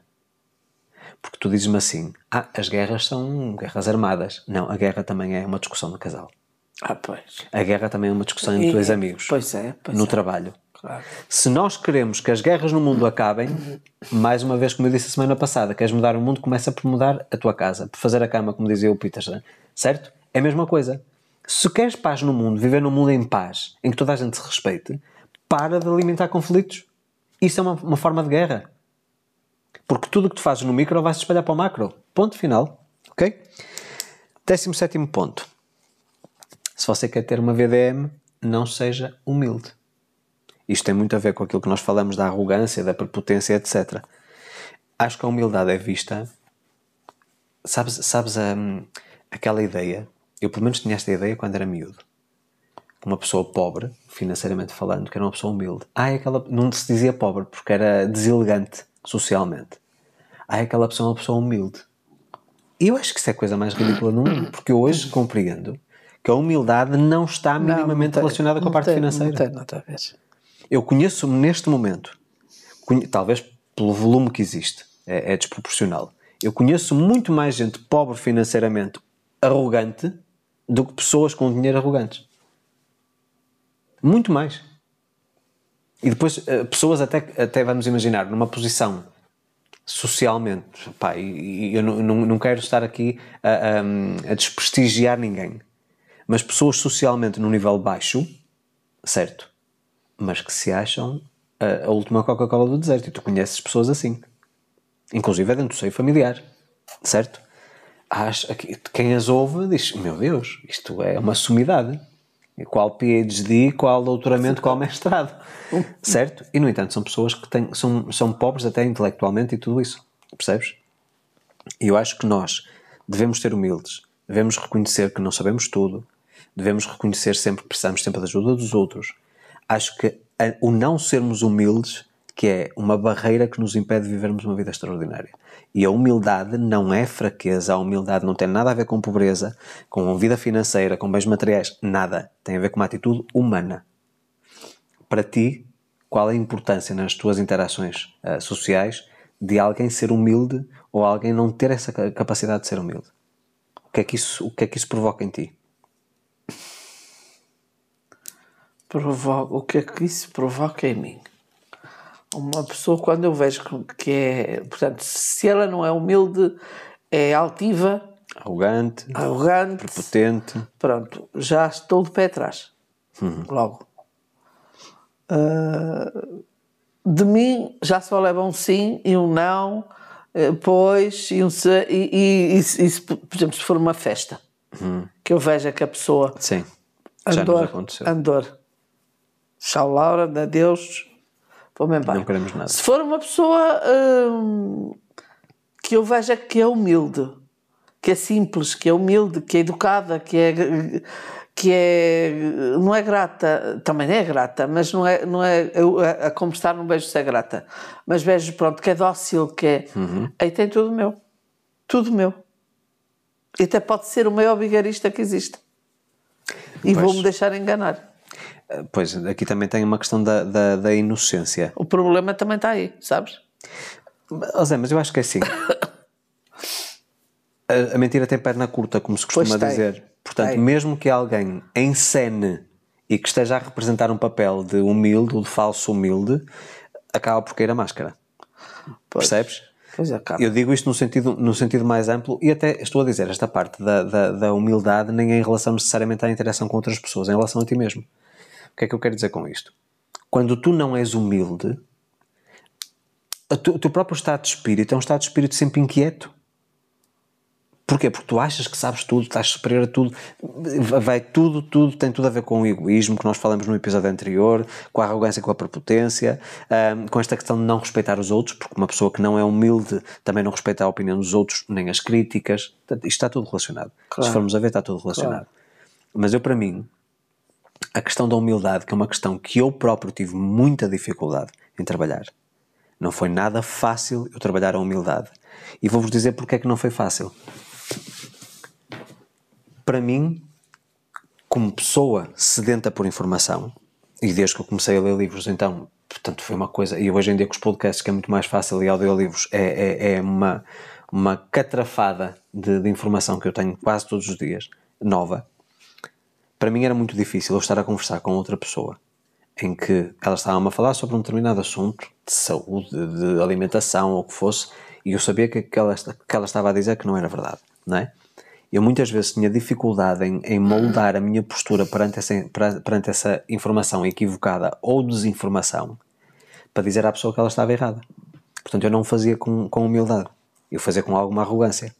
Dizia assim, tipo, não é assim, você está errado. E, e tinha necessidade quase de mostrar às, à pessoa que ela estava errada para ela se sentir mal. Tipo, eu invisto tempo da minha vida a estudar, portanto vá estudar. Uh, tipo, eu não dizia, e, e, estou aqui a reconhecer uma grande falha minha. Eu quase que fazia a pessoa sentir-se ignorante. Precisamente porquê? Porque eu tinha tido o trabalho de ir atrás, de estudar, de ler e etc. E a outra pessoa que também tem acesso à mesma informação do que eu, mas que não mexeu nada, preferiu, mais uma vez, consumir o produto pronto que leu em algum sítio, uma revista, ou que viu na net, ou alguém que pôs uma frase qualquer e a pessoa assume que aquilo não é verdade. Então eu tinha muito essa dificuldade. Então eu tive realmente que, que enfrentar esse Luís, porque eu sei que não era benéfico, que me trazia imensos malefícios, que me fazia sentir muito mal, porque eu fazia aquilo tipo, ai que bom que eu, que eu agora sou sabichão. E eu tenho informação para te dar. Mas depois de acontecer aquilo, aquela interação, eu senti-me super mal. A pessoa não me dizia nada, até me agradecia às vezes por lhe dar informação. Mas o facto de eu ter contribuído para aquela pessoa se sentir inferior, para mim é uma coisa que me derrubava. Mas eu também não tinha a humildade para reconhecer isso e para dizer: não, tu tens que mudar. E foi uma das coisas que eu tive que trabalhar muito, muito, muito ao longo dos anos. É muito difícil, o músculo da humildade é muito difícil. Porque nós, especialmente quando estamos numa fase ou estamos numa posição em que temos muito conhecimento acessível uh, todos os dias, um, é muito tentador tu não caís nessa questão da arrogância, de seres áspero. Percebes? De achar que estás superior aos outros. Portanto, nunca, nunca achei que estava superior aos outros, mas em termos de conhecimento, dizer assim: como é que é possível não saber isto? Isto é ignorância, percebes? E às vezes as minhas palavras, a forma como eu as dizia, mostravam isso e faziam com que as pessoas se sentissem mal. Portanto, uh, arrependo-me profundamente de se calhar muitas coisas que disse a pessoas e que depois tive a oportunidade de me, pedir, de me desculpar uh, mais tarde, mas se calhar já não teve o impacto que deveria. Porque a pessoa sentiu-se mal foi há 5 anos atrás, não foi agora. Percebes? Mas pronto, mas acho que mais vale tarde que nunca uh, para, para pedirmos perdão. Claro. Depois, entramos aqui no 18 ponto. E este é um ponto que eu acho que é comum ao conhecimento e àquilo que é a opinião geral, e todos chegamos à mesma conclusão. Se quer ter uma VDM, não seja honesto. Eu acho que isto aqui é uma coisa tão, tão, tão óbvia que eu acho que nem precisa de muita explicação. Mas tu sabes que existe aqui, nós chamamos aqui em Portugal, não sei se no Brasil se existe este, esta expressão que é a esperteza saloia. Sabes o que é que isso significa? Não é?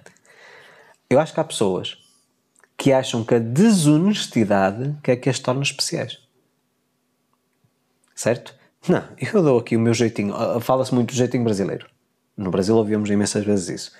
Dá-se aqui um jeitinho. Eles dão, sempre. E dão, ok. Resolvem imensos problemas. Mas isso é a parte criativa de resolver um problema. Pois. Não estamos a falar disso. Estamos a falar do Sei. pela porta, como nós chamamos pela porta do cavalo, não é? Portanto, coisas de forma menos lícita. Também dão. Pronto, mas isto é, é, é em qualquer Luís, mas eles podem, porque estão num, também estão num país em que as leis são diferentes. Percebes? Não, se existem leis, não podem, Zé, têm que cumprir as leis. Está bem, certo? Não diferentes. é porque estão num país. Todos os países têm leis diferentes. mas são diferentes. Certo? O que eu digo em relação à honestidade é mesmo em relação aos teus princípios. Nós estamos a ver agora uma série, uh, neste momento, uma série que já não é, não é recente, é de 2018, estamos a ver a temporada de 2019, penso eu que se chama Sucessão, Succession. Uh, e é um, uma série basicamente em que é uma família ligada à, à, mídia, portanto à, à, imprensa, portanto tem um aglomerado, tem parques de, de diversões, tem cruzeiros e tem televisões e, e revistas. É, e são bilionários. Bilionários. E, é uma família. É uma família. Portanto, por isso é que se chama sucessão, portanto, que é o pai que vai deixar a um Exato. dos filhos. São quatro uh, filhos, não é? São três filhos. Não, quatro. Dois rapazes e rapariga. Três Sim. rapazes. Estás-te a esquecer do cabelo branco.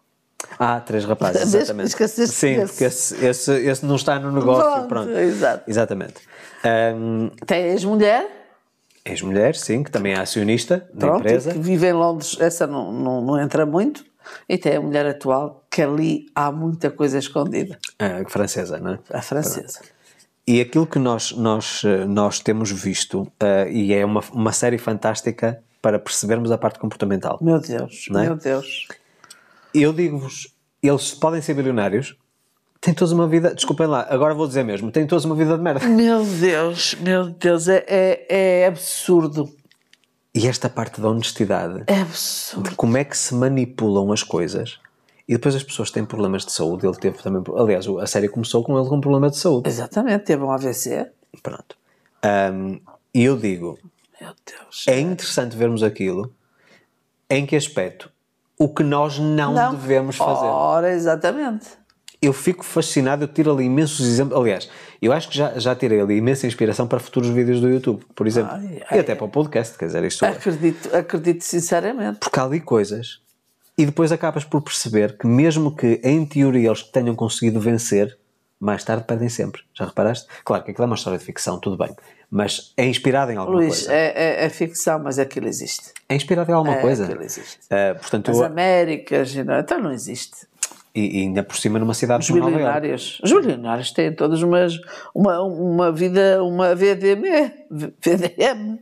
Zé, estás a ser preconceituosa e totalmente infundada, porque ainda a pessoa que eu falei no início deste episódio, Warren Buffett, tem uma vida brutal, espetacular. Há exceções.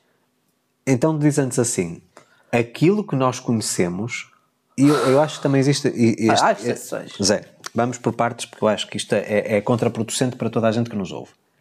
Ah, e tu até gostas de falar disso, porque já tens falado. Sabes que, as, ideias te, as pessoas têm uma ideia errada. Completamente equivocada em relação às pessoas ricas financeiramente. Até te dei um mote para falar. Acho que as pessoas têm muito essa ideia, tipo, ok, os ricos são todos assim, são todos assim, não são, são desonestos, isto e, e aquilo. Se me disseres que, tanto na riqueza como na pobreza, ok?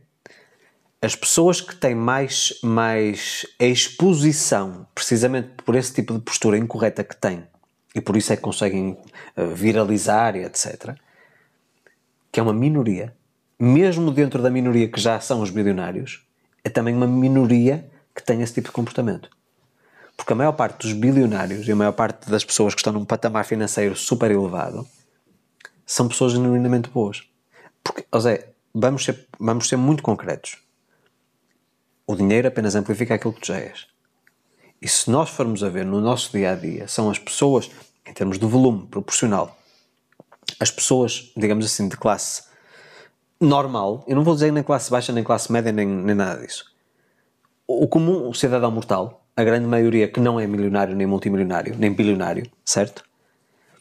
Em termos de volume, é uma pessoa muito mais incorreta, muito mais desonesta.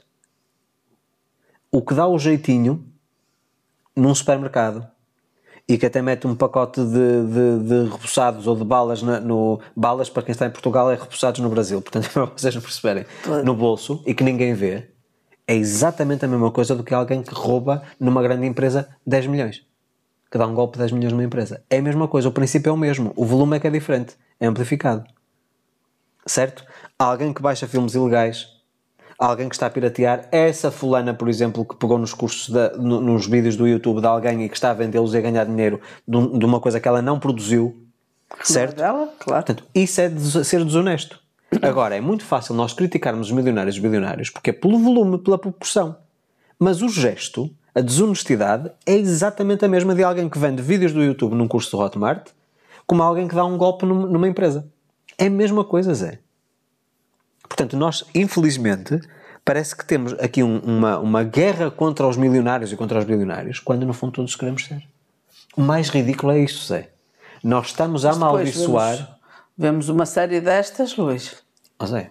Não há ali ninguém que se aproveite. Isto é uma série, é uma série de ficção, mesmo que possa ser inspirada em realidade. Não há uma pessoa ali que se aproveite. Não. Mas eu digo-te, e é esta a parte que eu acho que é, que é mais relevante. Ninguém é digno, ninguém é honesto, ninguém é sincero, ninguém é humilde, oh, enfim. Uh, tens algumas pessoas que são que até nem se querem envolver com eles, que quebram ah, os negócios. Pois. Olha, esta, por exemplo, que estamos a ver agora, ela quebrou o negócio porque não compactua com aquilo. Certo? Portanto, a princípio, aliás, e tu vês, olha, em comparação com as famílias, para quem vê, já viu a série sabe, a família deles, portanto, que é os atores principais, e a família do outro meio de comunicação, que é um canal de televisão, penso eu, que eles estão a tentar comprar. Certo? A diferença na família. Os outros todos é na boa, todos simples, uh, gostam de música, de literatura, não sei o quê. Estes não. Este é aquela coisa, sempre como é que eu passo a perna no outro. Ai, é, é, é certo? É, é demais. Portanto, esta questão, eu acho que se amaldiçoam os ricos. E nós, quando estamos a amaldiçoar um rico, estamos a amaldiçoar o dinheiro. Estamos a amaldiçoar o dinheiro, estamos a amaldiçoar o nosso crescimento financeiro, Zé. É isto que eu acho que as pessoas não entendem. Ah, ele ganha dinheiro demais. Vemos aqui, por exemplo, em Portugal. Vê bem aqui a, a, a, as, grandes, as grandes ilações, e no Brasil com certeza deve haver exatamente o mesmo tipo de exemplos. Nós vemos alguém, por exemplo, que está a começar a crescer financeiramente e é nobre e ajuda, etc. Nós tivemos o caso, por exemplo, do, do, do ex-fundador da Delta, não é? o, o Nabais, que foi condecorado e que toda a gente, quer dizer, ele mudou aquela cidade, eu não sei exatamente até qual é a cidade. É Alentejo.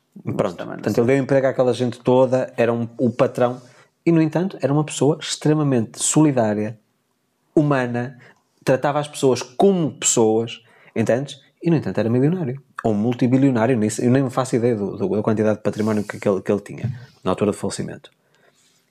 Mas depois tens, por exemplo, outro, outros casos.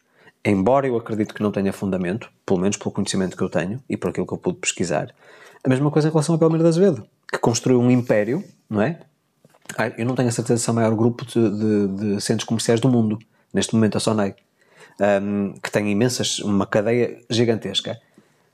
É assim, em vez de tu dizeres um empresário português conseguiu criar um império a partir de, um, de, uma ideia sem fundos, porque ele não tinha, ele não, nada daquilo que a gente vê, tipo, ah, porque veio de uma família multimilionária, não sei o quê, nada disso. Foi uma coisa construída a pulso, com ideia, com inovação, com arrojo. Mas a partir do momento em que ele está lá em cima, já é um alvo a bater. Certo? É. E nós estamos, quando nós começamos a tentar a, a, abater esses alvos que estão lá em cima, sem perceber que eles estão a, a conseguir dar emprego e dar, dar alimento a milhares e milhares de famílias, certo? É muito bom criticar o, quem está lá em cima. Nós estamos a amaldiçoar o nosso próprio crescimento quando fazemos isso. Acredito.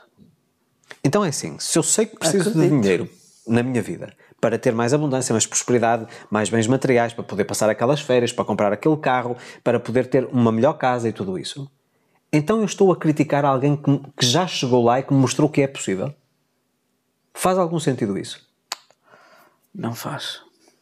É, é, eu acho que é ridículo. As Não pessoas faz. estão a condenar. Olha, eu, eu utilizo um bocadinho aquilo que, utilizando aqui novamente uh, o Paulo Vieira como, como exemplo, a questão de profetizar. Quando tu amaldiçoas a vida de um milionário, estás a profetizar que tu vais estar sempre na miséria. E é verdade, Zé. Eu comecei a ver, lá está, tem tudo a ver com o exercício da visão holística que eu dei na, na, no último do dispositivo móvel. Quantas pessoas estiveram envolvidas na construção do teu telefone, certo?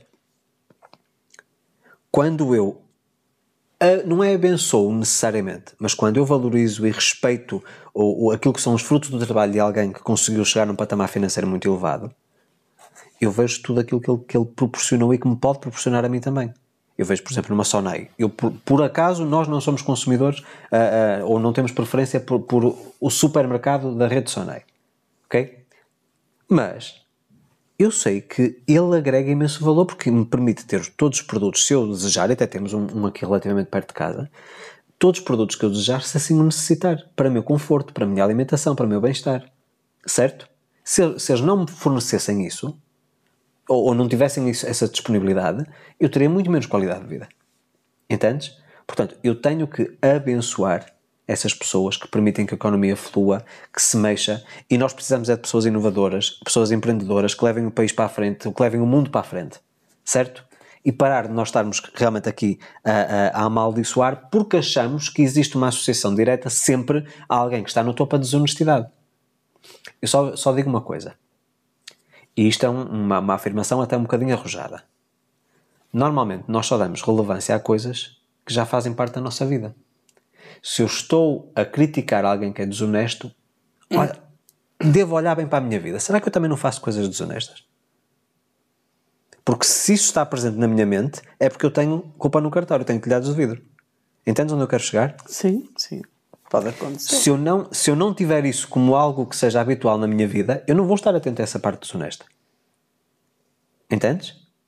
Isto tem tudo a ver com nós fazemos expandir aquilo que estamos focados.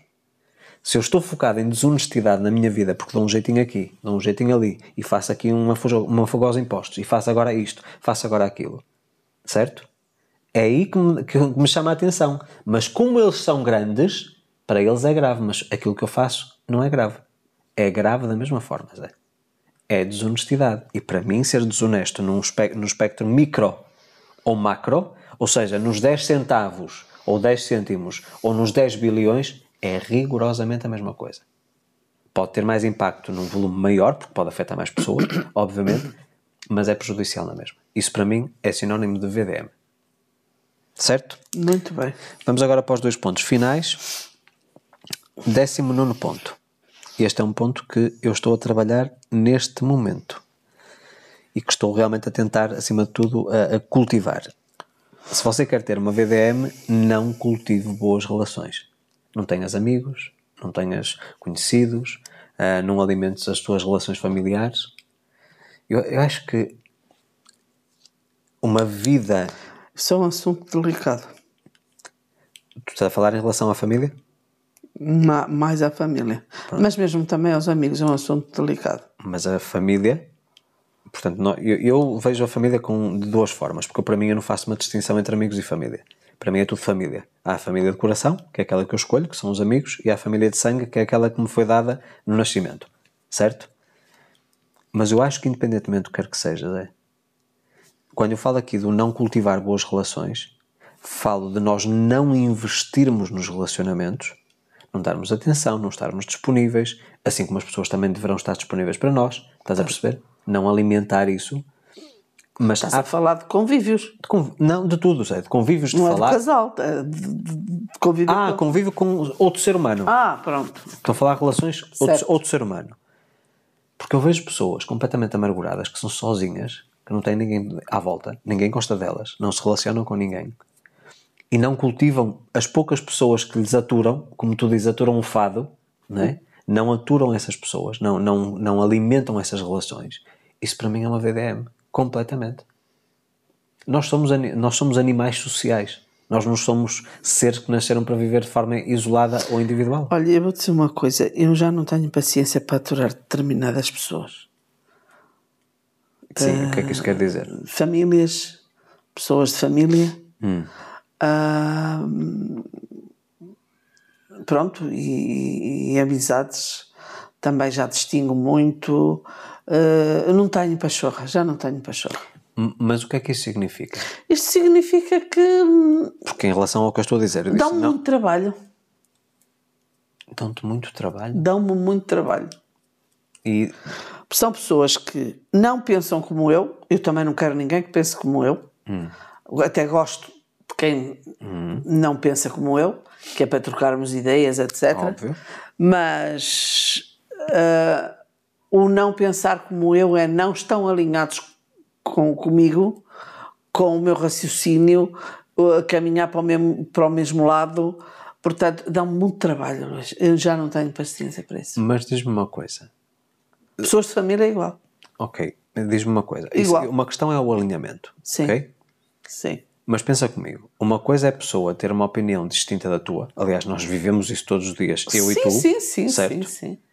Mas temos objetivos em termos existenciais semelhantes, certo? Portanto, estamos a caminhar para o mesmo sítio. Tu podes ter projetos individuais teus específicos, eu também a mesma coisa, Sim. mas enquanto vida, enquanto existência, temos propósitos semelhantes, Certo. certo?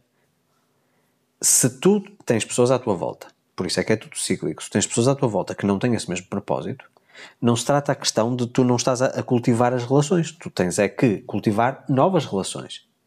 O que eu estou a dizer em relação a isto é: se tu quiseres viver quase no isolamento e as pessoas que tu gostas, que estão no teu alinhamento, ah, que, que no fundo tu te conectas, mesmo que tenham opiniões distintas das tuas, tem que haver um cultivar de parte a parte, não é só tu dares ou outra pessoa só dar, certo? Para que seja uma coisa harmoniosa e que se agregue valor nessa experiência.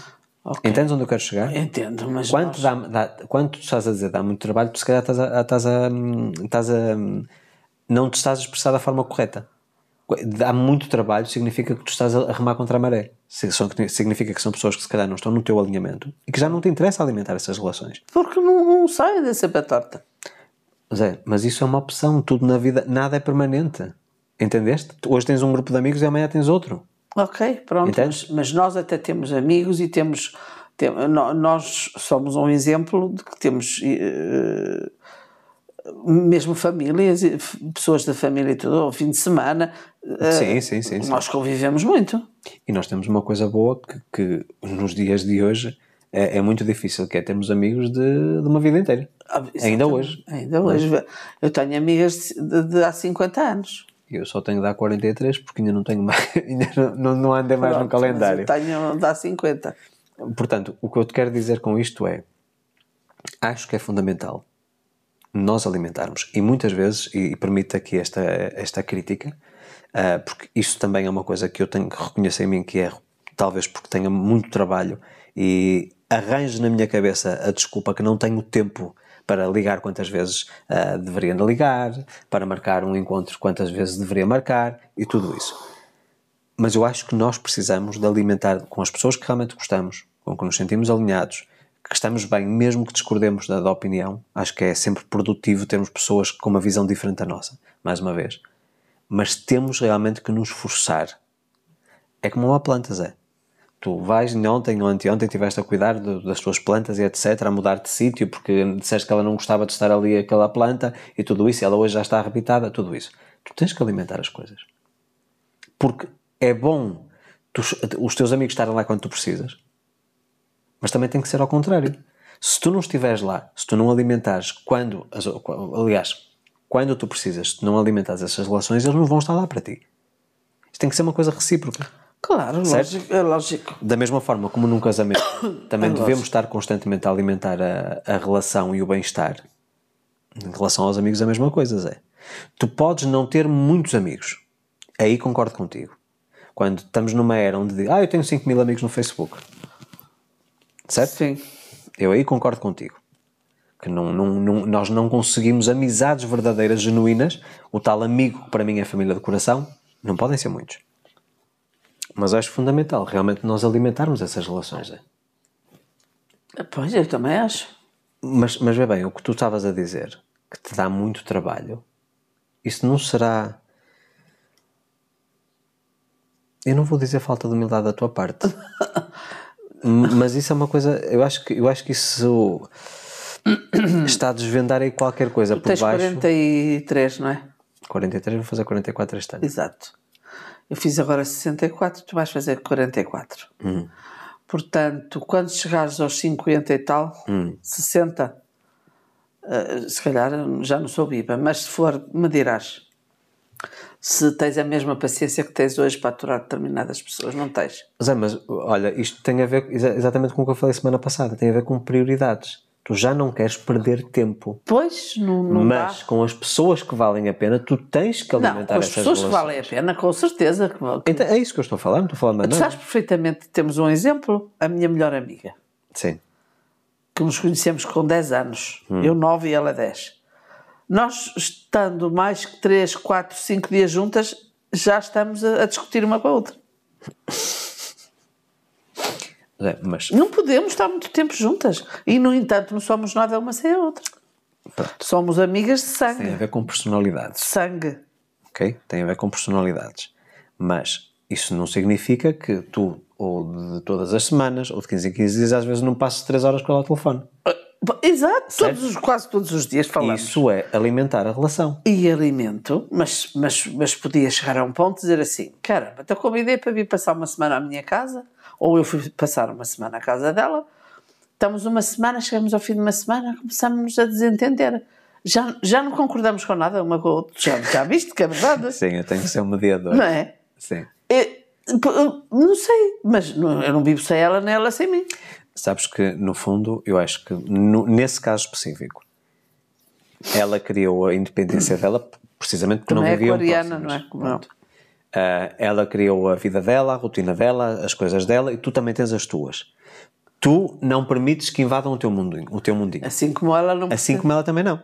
Então, quando uma mostra o seu mundinho e a outra mostra o seu mundinho e, no fundo, chocam em algumas coisas, começa a haver ali uma fricção hoje Mas- e uma sede. Mas já é passado uns dias. E amanhã uma- mais uma É. coisinha e outra sede. Até que chega um ponto de assim, fogo, eu estou a fugir da minha rotina, daquilo que me é habitual, e a outra diz o mesmo, e aí começa um choque. É engraçado. e aí tenho acaso. eu que ir que, com Nós temos o cartão vermelho. parte engraçada, por acaso. Mas, no entanto, mais uma vez, é uma relação que é alimentada. Pois é. E, e eu, eu, eu sinto que, que neste momento que, que uma das coisas que eu preciso realmente e, e estou a trabalhar para conseguir ter essa disponibilidade é realmente poder presencialmente estar com os amigos Eh, regularmente. Numa, uma coisa é falar por telefone, é tudo muito bonito, tudo bem.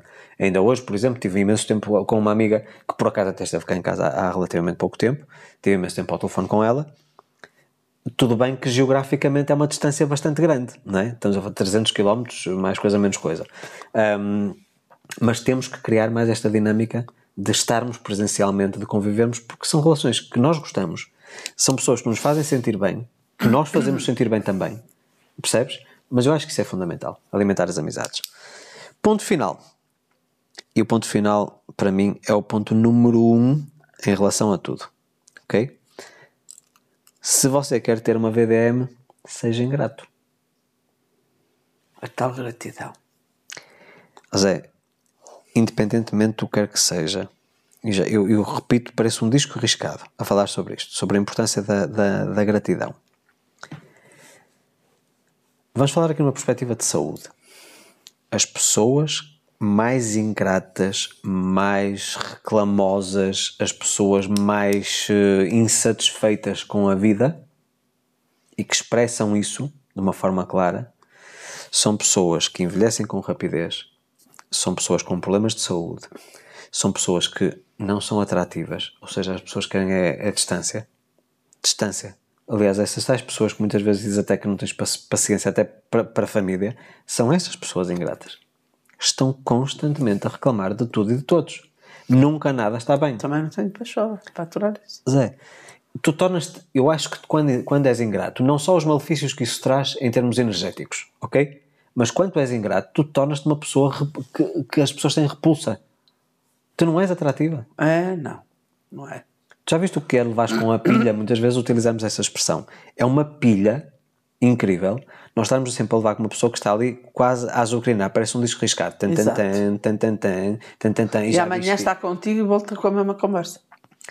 Ah, eu, eu digo-te em relação a. E depois da manhã volta com a mesma conversa. Nós utilizamos aqui uma, uma expressão, não sei se é em todo o país, mas usamos aqui uma expressão uh, que é lá vem a CMTV que é um canal sensacionalista aqui em Portugal, de, de, notícias todo o dia, que está sempre a repetir as mesmas misérias e desgraças todo o dia, que eu não, não consigo, e, e sempre que por algum motivo, por acidente, passa esse canal na televisão, eu quase que não, tenho às, arrepios. Às vezes temos certas pessoas cá em casa que gostam de o ver e põem, nós não podemos dizer nada. Pronto. Pronto. Mas... E é aí que a gente vê. Pronto. E aquilo que eu, que eu vejo em relação à parte da ingratidão uh, tem muito a ver com esta cultura de que tu chegas a qualquer lado como é um canal de televisão tão tóxico e que só é focado na parte negativa do mundo, da sociedade, do ser humano, não é? E que está sempre preocupado no que está mal, na questão social e tudo isso, que muitas vezes até nem está, mas, portanto, faz notícia e a população gosta. Tu vês essas pessoas que todos os dias te vêm fazer o relatório como se fosse o jornal da tarde ou o telejornal daquele canal e que te vem contar aquele relambório todo. Não quer dizer que seja sempre todos os dias a mesma coisa porque há sempre novidades. Amanhã já é mais não sei o que é que aconteceu, e este que roubou a não sei quantos, e não sei o quê, porque este, e depois a conclusão é sempre, este país é não sei o quê, porque as pessoas são não sei quanto, e porque está tudo mal, e porque os preços estão altos, e porque isto... A pessoa fica cansada de estar 10 a 15 minutos com aquela pessoa. Pois fica. Eu preferia... Eu muitas vezes digo, em, em comparação a uma pessoa ingrata, eu preferia estar com 10 atendimentos por dia, estamos a falar de 20 horas de trabalho, preferia estar 20 horas a falar com os meus clientes do que estar 15 minutos com certas pessoas. Eu hoje, quando vinha para casa, liguei à minha mãe. Hum. Estivemos a falar imenso tempo, porque eu vinha da, da Mortosa, não é? Uhum. Falar e tal, e coisa e tal. Uh, até falámos de vários assuntos. Quando já vinha a chegar aqui à, à Torreira, diz-me ela, coitada da rapariga que desapareceu aí tenho visto na televisão, não a encontram. Tu sabes que a tia dela não sei o quê, e a irmã dela não sei o quê. Disse, oh, mãe, estás a falar de quê? Daquela rapariga que dá na, na CMTB, que, que foi, foi assassinada aí. Uma gêmea que estava grávida, não sei o quê. Oh, mãe, não sei de nada disso. Diz ela, tu não sabes. Olha, apareceu outra não posso. A minha mãe a fazer-me o relato. Entendes? Ok, portanto, vamos lá. Isto portanto, temos isto mas espera lá, isto não tem a ver necessariamente com a parte da gratidão ou ingratidão, mas tocaste aí num ponto importantíssimo. As pessoas que vivem estes problemas, que, que, se vê nas notícias, e que acham, por exemplo, por tu morares aqui e por ser um caso que, pelos vistos, tem qualquer relação com a nossa zona geográfica, as pessoas vivem aquilo todos os dias. Já viste quão tóxico é uma coisa que não tem nada a ver contigo, não tem nada a ver com a tua família, não tem nada a ver com nada. Tu não podes fazer nada para mudar aquela realidade. Exatamente. E estão a viver aquela toxicidade diária. Eu disse, oh mãe, oh mãe tu ainda continuas a ver essas, esse canal. E diz ela, ai, tenho muita pena dessas, dessas raparigas. Ai, ela, ai, esse, olha, vamos mudar de assunto, hum. porque senão eu vou desligar. Disseram, está bem, está bem. Então, olha, uh, bom, mudou de assunto, mas a minha mãe, a minha mãe é uma, uma dessas pessoas que vive no meio do, do, do tóxico total.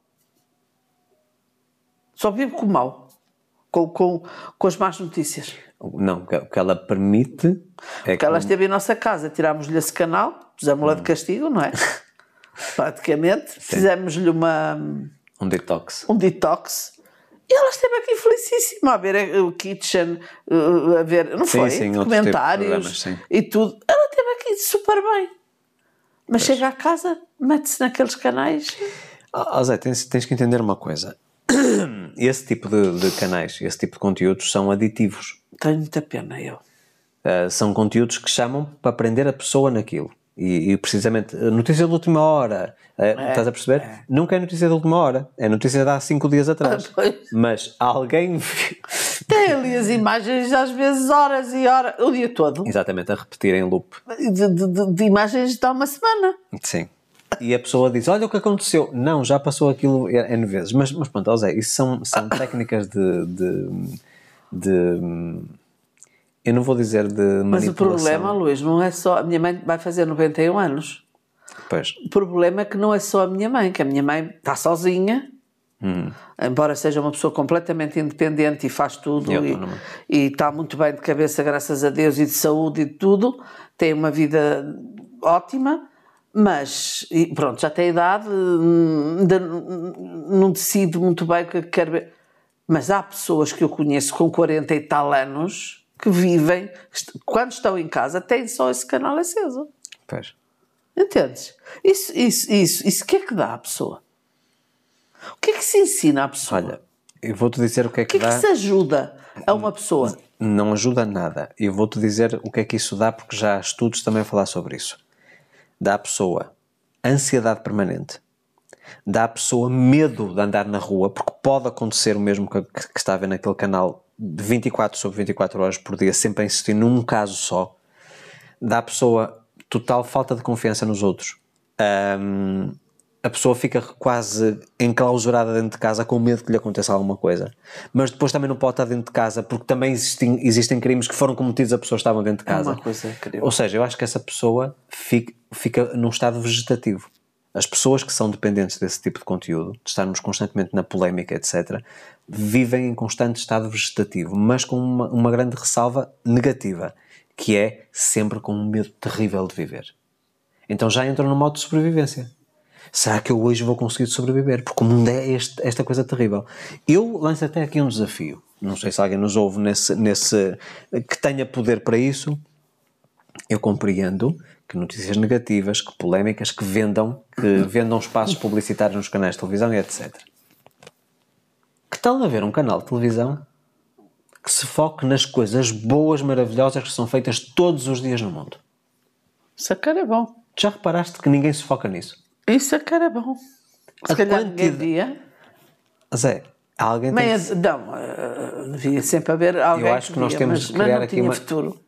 Temos que. Não sabes? Pois Porque não assim, sei. os canais de televisão são sustentados pela publicidade, pelos anunciantes. Pois. Certo? Isto também tem que ser pensado pelas empresas. Se tiver aqui algum CEO de alguma, alguma empresa grande, pensem comigo.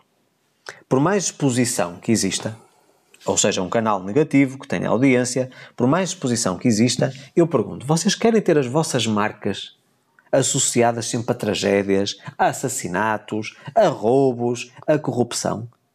Porque quando um. Isto é, é psicologia. Vamos imaginar que eu tenho uma marca de queijo ou uma marca de, de pão e que estou a anunciar. Eu estou num canal de televisão e no intervalo daquelas notícias mi- miseráveis, graves, Mas é o que as pessoas terríveis. veem mais. Ok, Zé, eu vejo um anúncio de um queijo. E depois? Inconscientemente eu vou ter uma associação, ainda que de forma automática. Atenção, isto é- tem tudo a ver com, com, com PNL, com Programação Neurolinguística. Se eu estou a ver uma notícia negativa e vejo aquele queijo, eu vou começar a associar aquele queijo a uma coisa negativa. Mesmo que ele esteja no supermercado à minha frente, eu não vou comprar. Tu sabias disso? Não. há uma associação imediata de uma coisa. Se o canal dissesse assim, ok, num jornal há uma notícia negativa e do resto é as notícias normais, informativas do mundo, não é? Não. Estamos a falar de um canal desse, especificamente, em que está todo dia, Todo sempre dia. a dar esse tipo de conteúdo. Qualquer anunciante num canal desses, as marcas vão ficar associadas a coisas polémicas e negativas. As pessoas nem entendem isso. Porquê é que vocês acham que a publicidade nesses canais é mais barata? Porque os anunciantes que realmente têm um bom, um bom departamento de marketing e que percebam a parte de psicologia humana, de psicologia de consumo, não vão querer anunciar ali. Até pode vir uma marca dizer assim: Ah, mas eu vendi muito. Uma marca de carros, por exemplo. Olha, olha vê, vê se percebes bem esta parte da psicologia. Tens uma marca de carros. A marca de carros tem que ter carros bonitos, tem que ter carros que sejam económicos, uh, relativamente potentes, confortáveis, uh, num bom preço, etc. Se tu estás a ver, vamos imaginar que houve um acidente automóvel naquele canal, certo? O que é que acontece naquele Com canal? BMW, por exemplo. Vamos imaginar. Tu tens três dias a falar sobre aquele acidente. Aliás, houve um acidente da, da Sara Carreira, por exemplo, que teve pai durante uma semana ou 15 dias sempre a falar do mesmo e com aquele ministro também, que houve um- uma morte Sim. qualquer. Também acho que era um BMW. Era. Agora imagina a BMW no intervalo desses jornais a passar um reclame de um, de um- do mesmo carro que esteve envolvido num acidente. Quer dizer, tu já estás emocionalmente ah, ah, debilitado porque estiveste a levar constantemente com aquela notícia negativa. Associaste, estás sempre a ver aquele carro, certo? De repente vem-te alguém tentar vender aquele carro. Tu vais alguma vez querer comprar aquele carro? Claro que Tu não. na tua cabeça vais dizer a BMW, atenção que nós não estamos a falar mal da, da BMW. Não. Pode É que a marca ser é um exemplo. ou um Opel, qualquer um. Ou seja, nós ao vermos, a- ao fazermos essa associação, nós imediatamente estamos a, a- a rejeitar por completo aquela marca. E no, no momento em que alguém nos disser, ah, eu neste dia ah, eu tenho um BM e fomos não sei aonde e o carro deu-me um problema, etc. Claro! Então não viste o que aconteceu na televisão no outro dia? Pois. Percebes? Portanto, eu acho que as marcas têm que ser inteligentes, porque se não houver, pensa comigo, Zé, se não houver anunciantes a pagar para, para, para essas estações de televisão, essas estações de televisão deixam de existir, certo? Porque elas são governadas pelos anunciantes, pelos, são eles que pagam. A publicidade é que paga o espaço deles. Mas olha que eu pensei que desde que o Ronaldo comprou ações, e acho que é mai- maioritário, Não sei. da CMTV, eu pensei que aquilo Não, que ia não é da CMTV, é do grupo que do detém a grupo, CMTV. sim, do grupo. certo? Mas uma, assim, um acionista não é o CEO. Um acionista não é que manda.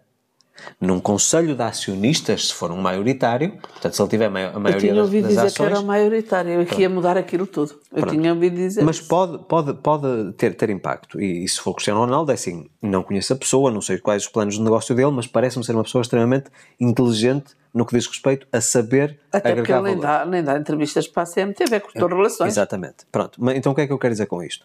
Eu quero dizer que é da nossa competência enquanto sociedade nós também evitarmos que esse tipo de meios de comunicação existam. Porque isso não traz qualidade de vida a ninguém. Eu acho que eh, piorou drasticamente a qualidade de vida das pessoas. Vejo pessoas, mais uma vez, no Brasil tínhamos exatamente a mesma, a mesma, a mesma coisa Ai, credo, nem certo? me fales. Os, nem os programa- os programas de, de criminais à hora do almoço, enquanto as Ai. pessoas estão a comer, para mim é das coisas mais macabras que existem. Não é? E eu pergunto como é que um país pode avançar e sair do crime e, e sentir-se mais seguro e, e haver muito menos criminal- criminalidade se todos os dias é alimentado com aquilo que as pessoas permitem. Percebes? Portanto, eu acho que isto tem tudo a ver com condicionamento social, Zé. Portanto, acho que temos tem, que interromper. tem, Portanto, tem. vamos rematar o episódio desta semana. Portanto, mais uma vez, não, tudo aquilo que nós falamos no episódio da semana passada e neste episódio são pontos-chave para vocês refletirem, para vocês pensarem, porque sem sombra de dúvidas que tudo aquilo que foi falado é sinónimo de VDM. E rematando só para perceberem o que é que é o VDM, voltando a repetir, vida de merda. Portanto, mais uma vez, o intuito destes episódios, eh, ou destas duas partes, não foi de forma alguma estar aqui a, a querer entrar em choque com nenhum de vocês, eh, que é a audiência deste, deste programa, eh, foi realmente vocês terem aqui um alerta, pararem, pensarem, avaliarem, porque eu acho que nós estamos a chegar a uma altura em que. Eu hoje estava a falar sobre isto, sobre um projeto futuro que tenho na frente, só para rematar aqui este episódio. Eu acho que hoje em dia ser diferente é ser normal. Até há pouco tempo, quem pensasse diferente e fora da caixa e tal, é que é- era o inovador e etc. Eu acho que hoje quem é normal é que é o inovador. Porque estamos a ver um mundo muito estranho.